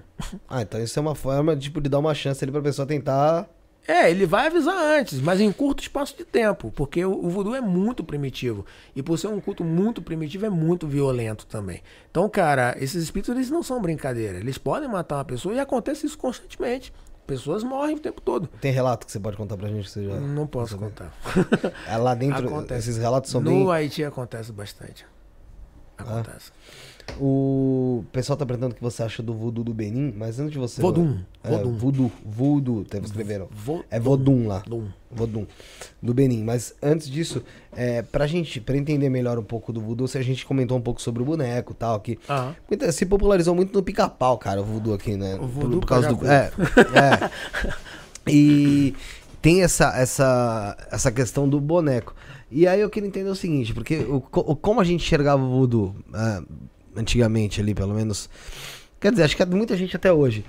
Que é um boneco ali, aí é feito ali, sei lá, uma ritualística em cima daquilo. E você vinha ali com uma agulha, alguma coisa do tipo, espetava ali o boneco, que era a parte que você queria atingir da pessoa. De fato funciona assim? Essa é a primeira pergunta. E segundo, é como muita gente acha que é de feito, efeito imediato, tipo, você cutucou o pé, a pessoa. Au! Sentiu lá. Como é que é? Tá. Vamos tentar explicar aqui. Existe um processo que a gente faz que se chama envultamento. Esse envultamento é que você traz a energia da pessoa para esse fetiche. Lembra do assentamento? A gente criou um corpo, É a mesma coisa que a gente faz, é um processo de criar o corpo, uma representação da qual aquela pessoa vai passar a ter a energia dela atrelada àquilo ali. Né? Assim acontece com o Baka. O Baka é um que? Um espírito, da qual a gente pega um boneco e a gente coloca ali um espírito artificial através de uma ritualística voodoo e esse boneco ele vai ter ali alguns fetiches que vão trazer as atribuições que ele precisa. Pegando o boneco voodoo, a gente precisa fazer o envoltamento. Isso é um processo. É, a gente vai botar links da pessoa ali atrelada e através desses links que contém a energia da pessoa, que podem ser em unhas, lágrimas, é, cabelos, pode ser várias coisas, a gente vai dar a vida através de um processo mágico que vai puxar a energia dessa pessoa até ali. Aí, esses bonecos, eles vão passar por procedimentos, né, tanto bons para cura quanto procedimentos trevosos, ruins para atacá-la, para poder o quê? Atingir o efeito, o objetivo final. Mas isso são processos de dias. Não existe esse negócio de pegar um, um, um, uma agulha, enfiar e o cara na mesma hora sentir alguma coisa assim, tá? Na verdade até existe, mas aí são cultos, são formas de magia específicas, mas não nesse contexto da magia negativa, tá? Então é, o boneco vai ficar ali dentro de um vidro e dentro desse vidro ele vai estar tá ali passando por alguns processos de velamento, né? E esse processo de velamento vai atingindo ele com aquela energia colocada ali que vai perdurar alguns dias. Entendi. E aí, através disso, é possível a pessoa até morrer mesmo, né? Pode acontecer. Existe para cura. Também. É, a cura, geralmente é espetado o ponto onde a pessoa, por exemplo, ela está com câncer no estômago. Então, faz, se faz o pedido à, entidade LOA específica, entrega aquele boneco ali com o link da pessoa e se faz ali a, a agulha em cima da onde o quê? Da onde esse, esse essa doença essa doença tá. Então essa doença é retirada. Muitas das vezes a pessoa vomita a, a a, a, doença ela sai como uma gosma negra, sai às vezes feitiçarias, cabelos, sai, sai pedaços de agulhas da boca da pessoa, sai coisas absurdas, materializadas. Interessante. A gente é... pode dizer que o filme ali do, do Chuck foi inspirado em algo, em um rito voodoo. Foi inspirado no voodoo de New Orleans. Que ele trouxe um espírito ali para um objeto inanimado ali, só que a, a ali o, o, espírito possuiu o boneco. A gente sabe que isso aí é. Não, mas é possível mas... colocar espíritos atrelados a corpos inanimados. Tipo a bonecos? Voodoo, tipo a Anabelle? É, o Voodoo não, faz isso. Foi isso aí, é, acho que eu não lembro do Chuck, acho que foi um chato pra caralho. O Voodoo faz isso. Na Kimbanda também pode ser feito isso. É possível. É possível Mas... botar um Egum dentro. Eu quero te dar um presente, eu quero te destruir. Uhum. Só que, porra, eu não vou te atacar diretamente. Eu quero que você venha definhando como um cavalo de Troia. Eu faço um ritual num boneco, num presente, atrelo um espírito egum ali para te trazer uma doença, ou acabar com sua vida financeira, ou acabar com o teu casamento, te dou de presente pra você pensar que eu sou teu amigo. Você vai ver um bonequinho, eu tô botando no contexto de boneco, mas pode ser qualquer outro objeto. E ali tá atrelado um espírito. Quando você é, botar ele na tua casa, esse boneco, esse espírito que tá ali, ele vai ser ativado ele vai começar a fazer efeitos negativos, causar acidentes, brigas, vai causar doenças, coisas que o médico não vai conseguir detectar, né? E desse jeito vai destruindo a pessoa. É como você consegue identificar que você foi vítima de, um, de uma trairagem dessa, vamos dizer assim? Porque se Cara, a pessoa tá te dando presente, ela te, você, ela te considera, parece que é alguém que te considera. É, para quem é espiritualista, que tem espiritual de verdade, os espíritos vão avisar.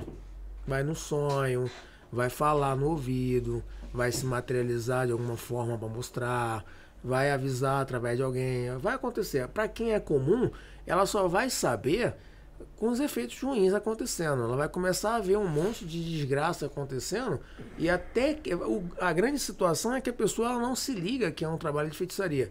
Então ela vai o que? Ela só no, no, nos 45 do segundo tempo que ela vai correr atrás. Muitas das vezes é muito difícil de reverter muita coisa. Por exemplo, para te deixar louco, te dei um boneco de presente, um deck desse aqui, amaldiçoei um deck desse aqui, coloquei energia nele ali. Essa energia você abre isso aí, começa a usar a tela a sua energia. Tu começa a ter alucinação, a ficar louco, ver coisa. Cara, quando você entender que foi um trabalho de feitiçaria, seu, seu mental já está destruído. É irreversível. Não tem remédio que vai fazer você ficar bom de novo. Caralho. É. É sem romantizar, essa é a realidade. Por isso que magia negra não é uma parada pra, pra amador. E não é uma parada também, cara, pra, pra brincar. Tem gente que gosta de brincar, né? O coleguinha do colégio me xingou, eu vou lá, vou fazer isso. Não, cara, são coisas que podem mudar a vida da pessoa e desgraçar ela e deixar ela capenga pra sempre. É uma responsabilidade É uma muito grande. responsabilidade muito grande. É isso aí. Caralho, pesado, né? Antes da gente continuar aqui, vamos falar da Vinache, Bruno.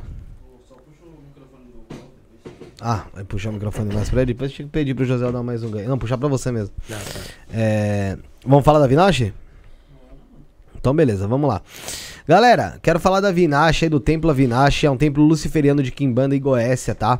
Você vai conhecer um pouco mais do que a Vinache procurando aí no YouTube. Templo Avinache, procurando no YouTube. Ou tem, tem também entrevista do Mestre Caveira, quando ele veio aqui, deu, falou, conversou com a gente no Isso na Podcast. Coloca Mestre Caveira Isso na Podcast, que você vai ver, é, vai conhecer um pouco mais. E ele tá, o Templo Avinache tá sempre de portas abertas aí uh, para ajudar todos que o procuram. O primeiro passo vai ser jogar com a Mestra Avinache ou o Mestre Caveira para que eles possam identificar ali o que você precisa para melhorar a sua vida, resolver os seus problemas, enfim. O Oráculo de Kimbanda Luciferiana é o jogo ali, carro-chefe né, da casa, e é um jogo em que Lúcifer, deuses luciferianos, Exus, Pombogiras, Malandros, outras entidades e até mesmo o próprio é, guia espiritual do consulente respondem aí através desse oráculo, tá? Então é o jogo mais procurado da casa justamente por isso, porque praticamente qualquer pergunta pode ser respondida nesse oráculo de Kimbanda, tá? Se a pessoa tiver necessidade de fazer algo para orixá, ele aponta, né? O oráculo vai lá tá apontando e aí é necessário uh, jogar os búzios também para saber o que deve ser feito, tá? Aproveite todas as orientações do oráculo, você que for jogar, aproveite as orientações do oráculo, utilize isso para mudar a sua vida. Entre em contato com o WhatsApp do templo para esclarecer as suas dúvidas, tá? É o 21 96782 5911 21 96782 5911 e você pode acessar o site do templo que está bem completo e tem muitas informações importantes aí que podem ajudar você. É www.temploavinache.com.br Avinache é A V I N A S H www.temploavinache.com.br Tá na nossa descrição as informações também, você clica em ver mais aí e você vai conhecer mais sobre o Templo Avinache, mandar um beijo lá pra mestra Avinache, pro mestre Caveira, obrigado por estar conosco aí, tá bom gente? Valeu. É, vamos continuar aqui o papo, o, o Klaus. Mas antes de continuar o papo, vou pedir pro pessoal que tá assistindo em casa, galera, você que tá assistindo, gosta do programa, novamente, vou pedir para vocês, contribuam com o canal para que o canal continue, para que a gente continue trazendo pessoal legal, continue é, bancando esse espaço para para fazer disso aqui algo ainda maior e que consiga esclarecer muita coisa para muitas pessoas. Então, ajude o programa a continuar um pix através do 11 97764 7222. Tem um, tá no comentário fixado, o beneficiário é Felipe. Tem na nossa descrição também o nosso pix, a nossa chave pix. E tem também o QR Code aí que você pode estar tá apontando o celular aí na tela e fazer o pix pra gente de qualquer valor. Você vai estar tá ajudando o programa a continuar. Você vai estar tá sendo aí um mantenedor aí do nosso canal, do nosso programa. E a gente vai ser eternamente gratos a vocês. Qualquer valor vai estar tá ajudando. E você também pode se tornar membro do canal, assim como o Paulo Dameto que está aqui conosco hoje e você vai ter acesso a conteúdos exclusivos, lives, vlogs e ajuda o canal também a se manter R$ 4,99 por mês. Seu nome fica em destaque, você vira aí praticamente quase que um sócio do canal, porque sempre você tá aparecendo e a gente vai lembrar de você. Eu lembrei, o Paulo falou: "Ah, sou Paulo Dameto". Eu falei: "Pô, você é membro do canal". Não falei? Oh, da hora, então, isso, isso que a gente tem. A última vez que eu vi, a gente tá com 140 membros, 145, eu acho. Hoje, te, hoje teve gente que. Se tornou membro, né? Teve, teve. Teve que se tornou membro mais love aí, ó. Ah, que legal, que legal. É, vamos continuar aqui. Teve uma, uma pessoa que acabei tendo que. Foi o Thiago F. Ele falou você fala sobre o Rudu. Rudu. Bacana. O Rudu. As pessoas até confundem o Voodoo de New Orleans com o Rudu. O Rudu é uma prática judaico-cristã que saiu ali baseado nas práticas de Voodoo. Só que o que, que difere um do outro? A não invocação e evocação de espíritos de mortos. Uhum. Então, o Rudu é uma prática que você faz conjurações através de verbetes, pegando modelos bíblicos. de salmos e de provérbios e de outras coisas. Então, quando você pega esse contexto, você energiza ali através da sua vontade, colocando uma egrégora cristã ou judaica para dar força ao seu trabalho. Ele tem respostas também muito positivas, ah, por causa dessas egrégoras que são muito fortes também. Mas ele não tem nada a ver com o voodoo. Então a principal diferença do voodoo para o voodoo é essa. E aí vem uma grande coisa bacana, talvez, assim, de ser abordada. Marie Laveau, que carrega, né, dentro de New Orleans e Dr. John, a, estrutura do voodoo, né, quando se fala de, de, de voodoo de New Orleans, pensa logo na Marie, ela praticava o voodoo, ela também foi uma das praticantes do voodoo porque ela era cristã também. Então ela uma hora estava ali no voodoo, outra hora ela estava também no cristianismo, indo na igreja, domingo, em missa e tudo mais. Então ela também trouxe esse contexto de usar as palavras bíblicas de salmos dentro ali de certas práticas. Por isso que é muito diferente também o voodoo de New Orleans com o voodoo de, do Haiti. Né? A pegada do Haiti já não traz nenhum contexto bíblico. Apesar dos voodooístas também serem cristãos, eles não trazem o cristianismo para dentro do voodoo. A não ser na sincretização dos santos. Santo Expedito, que vai representar um, um, um Loá, e assim vai. Mas fora isso, dentro da prática mágica, não, não vai ter. Entendi. E se você puder agora falar sobre a diferença ali do. Ou fala um pouco sobre o voodoo de Benin? O Vodum. Cara, o Vodum de Benin é um culto muito antigo, ancestral, dos povos Fon, né? é, do antigo reino do, ba do Maomé, onde é baseado em deuses né, ancestrais. Nele nós temos lá o grande deus Dan, que é onde deu a grande parte da origem ali, porque acredita-se que Dan, a grande serpente branca, é o Ourobolos dentro do Voodoo, né, que sustenta os pilares da terra, uhum. na qual a terra fica ali, né, girando e, e andando. E a, e a Izan, a Idar, né, que seria a parte feminina de Dan, ele o que? É, ela traz ali as estruturas tetônicas da Terra e quando ela mexe, traz ali o terremoto e causa também, depois de uma grande chuva, o arco-íris. Então, baseado nisso aí, são criados ali egrégoras desses deuses. Aí nós temos lá Gu, né, que é uma, é uma forma é, muito parecida com Ogum. Nós temos ali Sapatá, que talvez a gente pode trazer um contexto muito parecido ali com o Mulu, né? E assim vai, mas são deuses é, desses povos, muito parecido com os povos iorubais, né? É, o contexto desses deuses. Já, são, já, já se vê ali uma questão de seres divinizados. Já os loás, nós temos espíritos que são é, alguns divinizados, como Damalau Edo, Aidai Edo, e tem uns que já são muito, são ancestrais de espíritos que estão próximos da gente, que são humanos. Aí vem Azaká, vem Maitres Fredada Omei, nós temos ali é, Mademoiselle Charlotte, nós temos é, Tijan Petor, nós temos algum Badagri, algum é, Balenjo, algum Ferrai. E assim tem vários, né? Bussu, Agaçu, tem uma entidade dentro do voodoo chamado Linguesu, que é muito baseado, o voodoo haitiano ele é muito baseado também em questões maçônicas. Tem muita coisa a ver ali nas iniciações com a maçonaria, ligações assim parecidas. Então, quando o cara se inicia dentro do voodoo, ele faz uma pactuação também com o Linguesul. E Linguesul, ele é a entidade que vai arrebentar o cara se ele revelar os segredos iniciáticos do voodoo. É o Loa que vai lá estourar ele. É o pacto que você faz ali. É, você, a pessoa faz. Então, cara, tem toda uma estrutura, né? E, assim, o, o, o Vodun já não tem nada disso.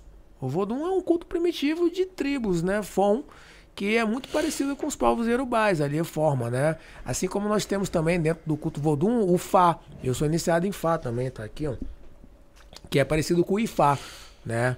Do, dos Yorubais, né? Então é, é, é, muito parecido, só mudando ali é, algumas nomenclaturas. Talvez seja até as mesmas manifestações, né? De, dessas forças da natureza também, como o Xangô representa a raio, só com, com outros nomes, né? É mais ou menos isso aí. Entendi. Interessante saber isso. É, o pessoal tava falando aqui sobre, sobre magia do caos, né? É, não sei se você tem conhecimento, se você trabalha Sim. com magia do caos. Peter Carroll. É, magia do caos, para você, é, você enxerga como algo funcional? Sim, sim, sim, sim. A magia do caos eu já pratiquei há muito tempo. E é tão você funcional. Fala, ela é mais artificial, né? É, a magia do caos ela é tão funcional que até tem uma ordem, a IOT, que trabalha muito baseado em cima, né, de sigilação, de servidores, né, criados, né. Então, assim, é uma magia muito funcional, porém ela é perigosa. Por quê? Quando a gente fala de mundo espiritual, nós não estamos vendo o que, que acontece, né? Se supõe que não estamos vendo 24 horas as coisas acontecendo. Sim. Então, o que que rola? Quando você faz um sigilo e você alimenta aquele servidor que está atrelado àquele sigilo da magia do caos, que aí é o fetiche, porque você faz o sigilo e você cria um desenho dando forma aquilo ali. E você começa a alimentar com vela, com cuspo, com esperma, com, com sangue menstrual, com qualquer coisa. Outros espíritos podem se apoderar dessas energias e responderem nesses sigilos. E assim você tem uma situação muito complexa. É por isso que tem o banimento, né? É, mas o banimento da magia do caos é um banimento. Não sei qual o termo que eu vou usar, porque pode ofender, não sei. Mas é uma, uma risada. Faz o banimento. Qual é o banimento? Uma risada. Ah, qual é o banimento? Um, vai tomar. Não vou falar palavrão, vai tomar naquele lugar. Porra, não, não é. Não é assim que funciona um banimento, pô. Pra você ter. Talvez funcione esse banimento pra você trabalhar com esses servidores. Mas não vai, pô. Uma risada não vai espantar um egum que tá ali querendo pegar a força daquela vela. Como é que é um banimento correto? Ah, aí que vem. Não existe um banimento correto. Cada egrégora vai ter um banimento, né, para você fazer. Aí você vai falar, ah, mas então a magia do caos tem, mas não é. Nós estamos falando de forças espirituais que são atuantes por vontade própria. Então, para cada situação, situações de emergência, existem medidas de emergência. Sim ou não? Sim. Eu recomendo, é a minha visão. Dentro da magia do caos, você, a pessoa fazer banimentos da magia, da alta magia. Que é o quê? É o ritual menor do pentagrama, os quatro de Salomão, os sete de Salomão, que vai garantir que outros espíritos ali, apesar de não ter nada a ver com a magia do caos, mas vai garantir uma contenção mais ou menos, né? Agora, é, certamente não vai impedir um espírito de se apoderar né, de sigilo de vela.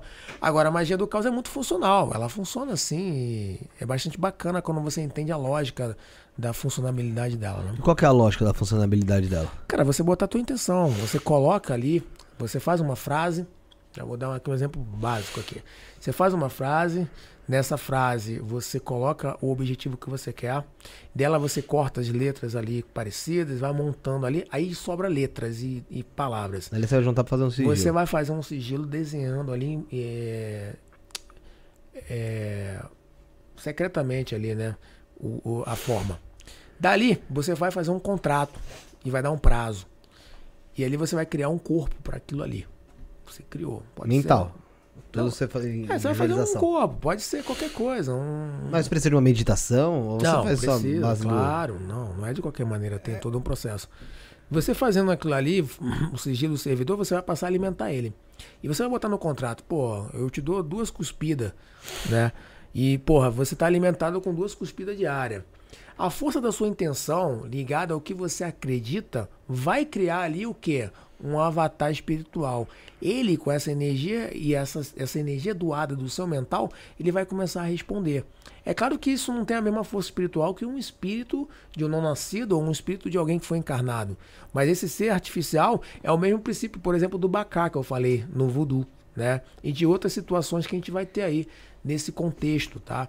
Ele funciona. E isso que faz a magia do caos Mas funcionar. quem faz o trabalho desse sigilo, então, são servidores espirituais. Não. É a tua intenção, a tua força.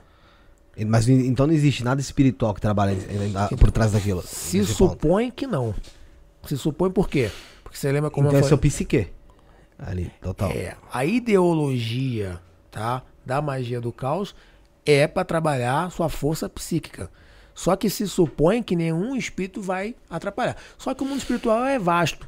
Sim. E numa vacilada de alguém que não entende muito, alguma coisa pode responder ali e causar um caos de verdade na vida de alguém. E esses servidores que são criados, astrais, né? Que são criados por, por, por pessoas por aí, né? Não que, não que, já, que já existem, mas são criados. Sei lá, eu A crio um pessoa cria, cria vida. e, e, disponi- e disponibiliza aquilo. Por exemplo, existe o site do Cautize, por exemplo. Sim, do, do Rafa, né? É.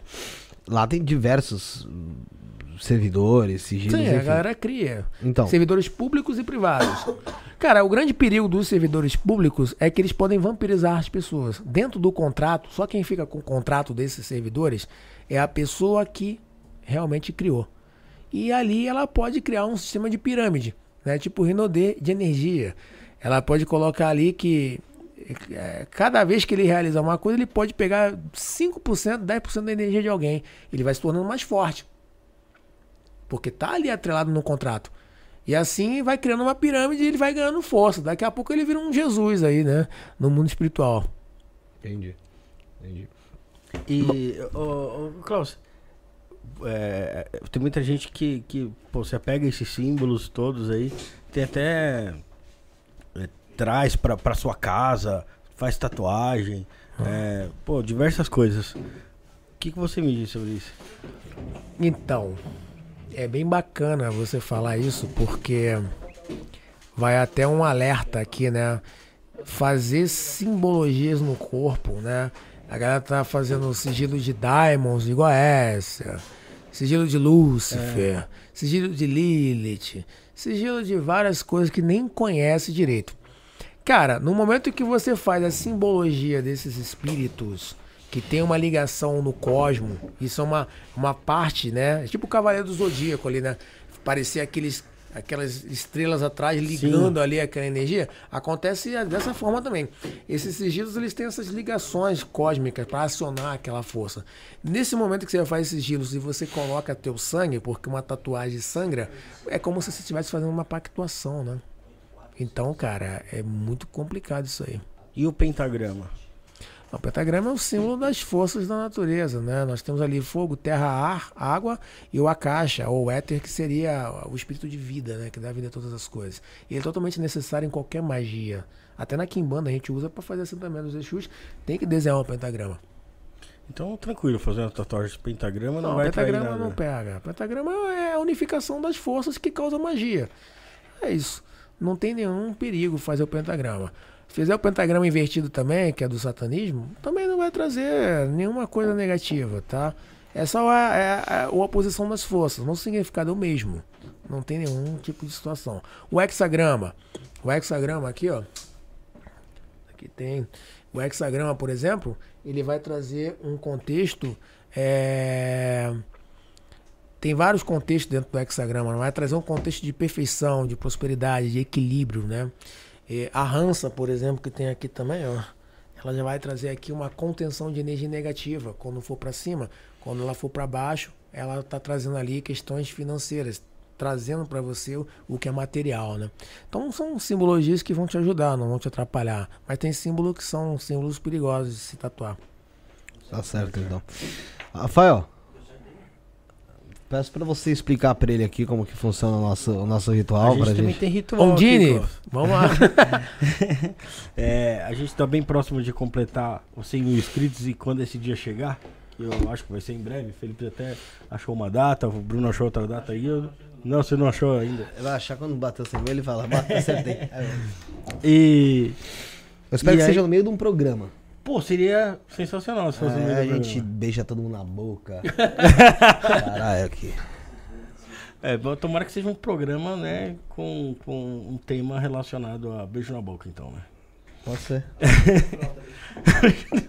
A gente pode trazer o Alexandre Frota. Ah, e trazer o Frota. O Frota, O Frota já veio aqui. O Frota é mais. O, o Alexandre? É, É mesmo? já. O Frota é mais polêmico que o Klaus, hein? O Frota é.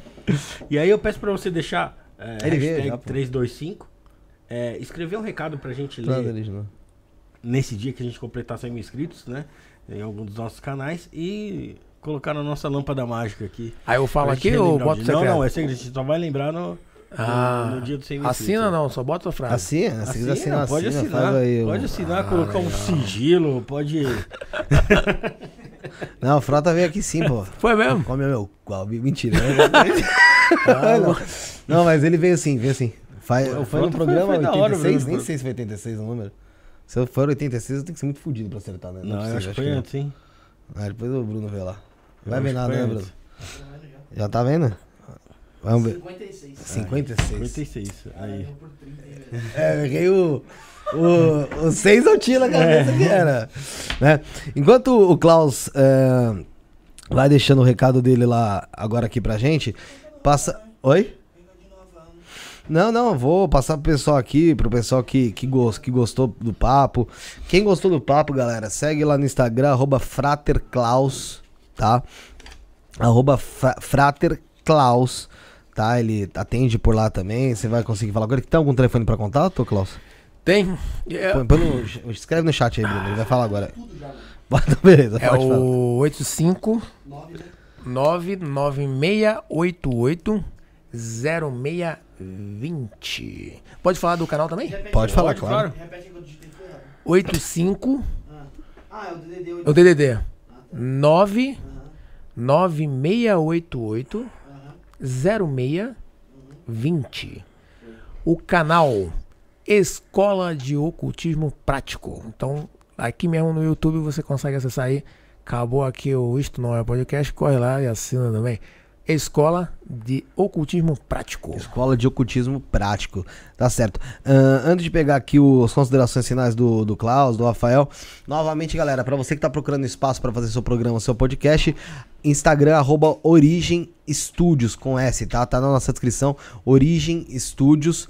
É, você entra em contato também no 11 97764 7222 para tratar de fazer o programa aqui. É o melhor preço que você vai encontrar em São Paulo e na melhor região. Você não vai encontrar mais, meu, 30 passos do metrô. O Paulo aqui de São Paulo, o. Sei se são, Diego. Da Brasilândia.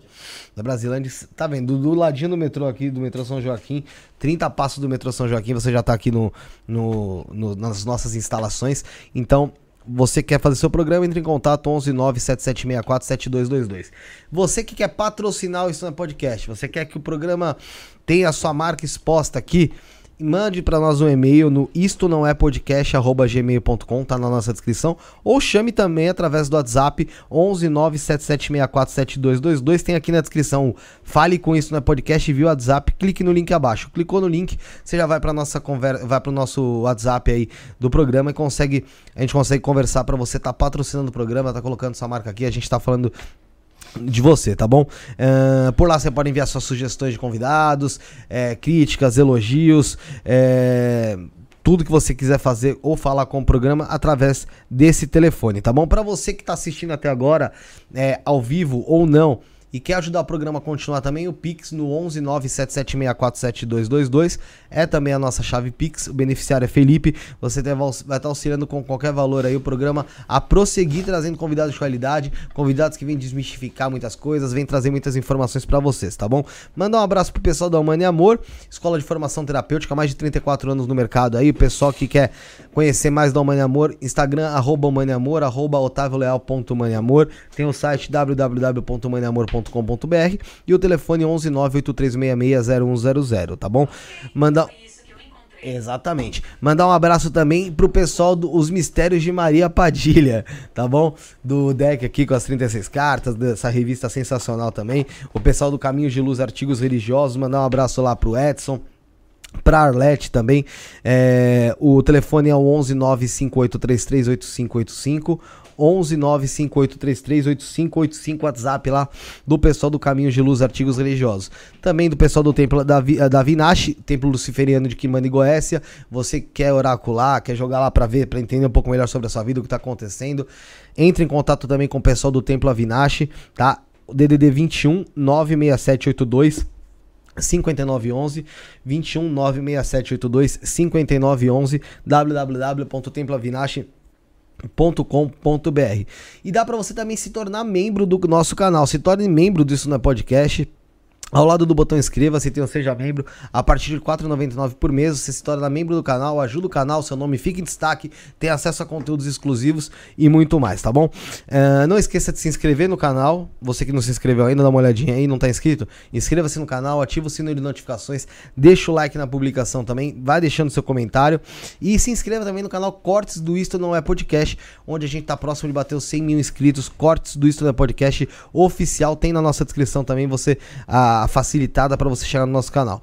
Para você que quer entrar no nosso grupo do WhatsApp, tá na nossa, na nossa descrição também o grupo do WhatsApp 1, o 2, nosso canal do Telegram, nossa, nosso grupo do Telegram também, tá tudo na nossa descrição para você entrar. Os Instagrams do pessoal que participou aqui da mesa hoje é o, arroba, o meu, arroba Felipe Underline Quedas Torres, arroba BC Underline de Souza do Brunão, arroba Rafão Santista 10 do Rafael, arroba Makeup Sara Torres da Sarinha e a nossa equipe técnica, arroba Josiel Underline Cândido, que infelizmente teve que ir embora antes porque a filha dele não tá muito bem. A gente deseja as melhoras aí pra filha dele, pra Letícia. Um beijo pro Josiel. Agradecer todo mundo que assistiu, mas antes, as considerações finais do Rafael.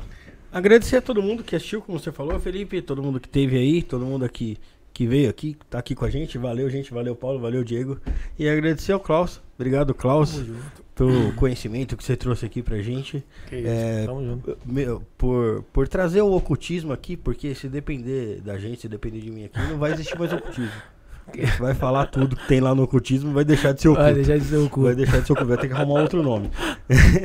é isso aí, valeu, obrigado. Eu tô esquecendo de alguma coisa, cara. Você, ma- Esqueci de você esqueceu de coisa. mandar um abraço pro Frota, cara. Pro Frota, um abraço pro Frota. Mas tô esquecendo de alguma coisa mesmo. Que eu tinha que falar na, na live aí, cara. Tô esquecendo de alguma coisa mesmo. Bom. Feliz Páscoa. Feliz Páscoa. Ah, feliz Feliz Páscoa. Páscoa. É, mas não, não, não era isso, é alguma outra coisa, Sabe que a cara. galera judaica tá em peça, né? Do dia 5 até o dia 13 tá em peça, né? A Páscoa judaica é diferente da Páscoa cristã. Ela dura uma semana, né? É. Mas tem um Uma semana comendo ovo da carne Páscoa, só que não. Hã? também. Não tem um lance de não comer carne e tal também? Tem aquele. Cara, hum, não, é, não é bem assim, né? É, ali vai ter. Depende da. Por exemplo, o judaísmo liberal não liga pra nada, né? Então eles não vão seguir a halahá judaica nessas questões de comida. O judaísmo ortodoxo é que vai ter mais algumas restrições por alguns motivos ali que são até explicáveis dentro da, da, da, da Torá, né? Entendi. É, essa semana agora teremos aqui dia 12 do 4 o Beto Ribeiro, do canal Boa. Crime, Crime SA. Vai estar conosco às 7h30 da noite. Tem, toda vez que eu falo agenda, alguém desmarca, né? Então vou parar pelo Beto antes que eu fale o resto e alguém desmarque. É, parei Não, não. não foi toda vez, não. Quarta e quinta e sábado. Tem quarta, quinta e sábado tem programa 7h30 da noite, galera. Não Quer vou. saber? Entra no nosso grupo, Instagram. É, entra no grupo lá que lá É, a mas gente. Quarta tem Beto Ribeiro, pelo menos a gente já. já- Não, já- eu não confirmei ainda com ele Não. esses, é, esses dias agora. Falei com ele faz umas duas semanas e meia, então não É, sei, né? Se tiver, Tem muito vai ter crime outra coisa, acontecendo. vai ser legal pra caramba, né? É, mas com certeza a gente tá aqui, nem que seja pra, pra bater papo, mas a gente tá aqui. A gente sempre tá aqui batendo papo. Dia 12, 13 e 15 dessa semana que tá pra entrar agora. É, agradecer ao Klaus aqui pelo bate-papo, pelo Tamo junto. conhecimento. Tamo junto. Ah, tudo bem, Bruno. Me perdoa. Você poderia dar um ganho ali que ia sair do mesmo jeito. On- on- Ontem o pessoal aqui tava fazendo assim, ó. Sai de lado, programa- você virando o microfone. Ah, então assim tá melhor? Tá melhor. Tá bom. É, agradecer ao Klaus aí pela, pela disponibilidade de estar aqui conosco, bater um papo, trazer o conhecimento dele, a história dele. É, ficou ainda muita coisa pelo caminho pra gente conversar, de experiências, de, de relatos. Tem muita coisa, É, realmente. Mas numa próxima oportunidade, creio que não deva demorar, você... Tamo junto. A hora que precisar, só chamar. Tamo aí. É bem assim, você tá no Rio, porra. Hã? Ah, você tá no Rio, né? É, vai dar certo, a gente dá jeito. Vamos, vamos Mas a gente espera você aqui numa outra oportunidade, vai conversando, com certeza vai estar aqui. Agradecer o Diego por ter passado o contato aí. Vou entrar, vou falar com eles lá também para tentar trazer o pessoal. Vamos tentar trazer. É, o Diegão é, É. É, eu vi que você também tem um trabalho, né, em cima, em cima da espiritualidade, né? Depois a gente conversa. É Molocô, né? É. É, ele também é da Molocô, né? Da ordem da, da Quimbanda nossa agora e da Molocô. Saca pra caramba. Fera. Entendi. Klaus, obrigado pela participação. Tamo é, junto. É bom, sa- legal saber que você assiste a gente, tá aqui com a gente Pô, agora sou fã de batendo vocês papo. pra caramba, cara. E agradecer, logicamente, todo o pessoal que tá assistindo, né? A gente até agora aqui, tá batendo esse papo, tá conosco Eu batendo posso, esse papo. eu posso agradecer uma Pode, pessoa? pode quem Eu quero quiser. agradecer o Rafael, que é um nosso aluno também lá da Ordem. Na verdade, ele que mov... Ele é que fez a mobilização, criou um movimento, falou: caraca, vai lá, tem que chamar o Klaus. pô, pô, pô." E aí vocês, pô, acho que até foi até por ele também ali. E agradecer ele que realmente eu só estaria aqui, eh, se não fosse também ele aí movimentando, tá aqui. Foi, foi também muito devido ao movimento dele aí. Agradeço vocês demais, agradeço o Rafael também. Que legal, Klaus. Valeu, legal, xará. legal. Arroba Frater Klaus aí no, no Instagram. Então, estaremos de volta quarta-feira. Quarta-feira, às 19h30. 19h30. Você conecte no Isso Podcast. Entre aí no seu YouTube, estaremos aqui. Será que até lá já teremos batido 100 mil, Bruno? Já pensou? Já pensou? Seria maravilhoso, né? Seria maravilhoso. Aí a gente não sei se será programa. Aí a gente é, que é, porra, devia ter batido 100 mil lá em cima, que ele derrubava aquela parede. Putz, aqui, o teto derrubaram. É, bom, Klaus, obrigado, obrigado, Rafael, Bruno, Sarinha Melove, Diego, Paulo D'Ameto, nosso membro que tá aqui hoje. É um prazer ter você aqui. Josi Alcândido. Estaremos de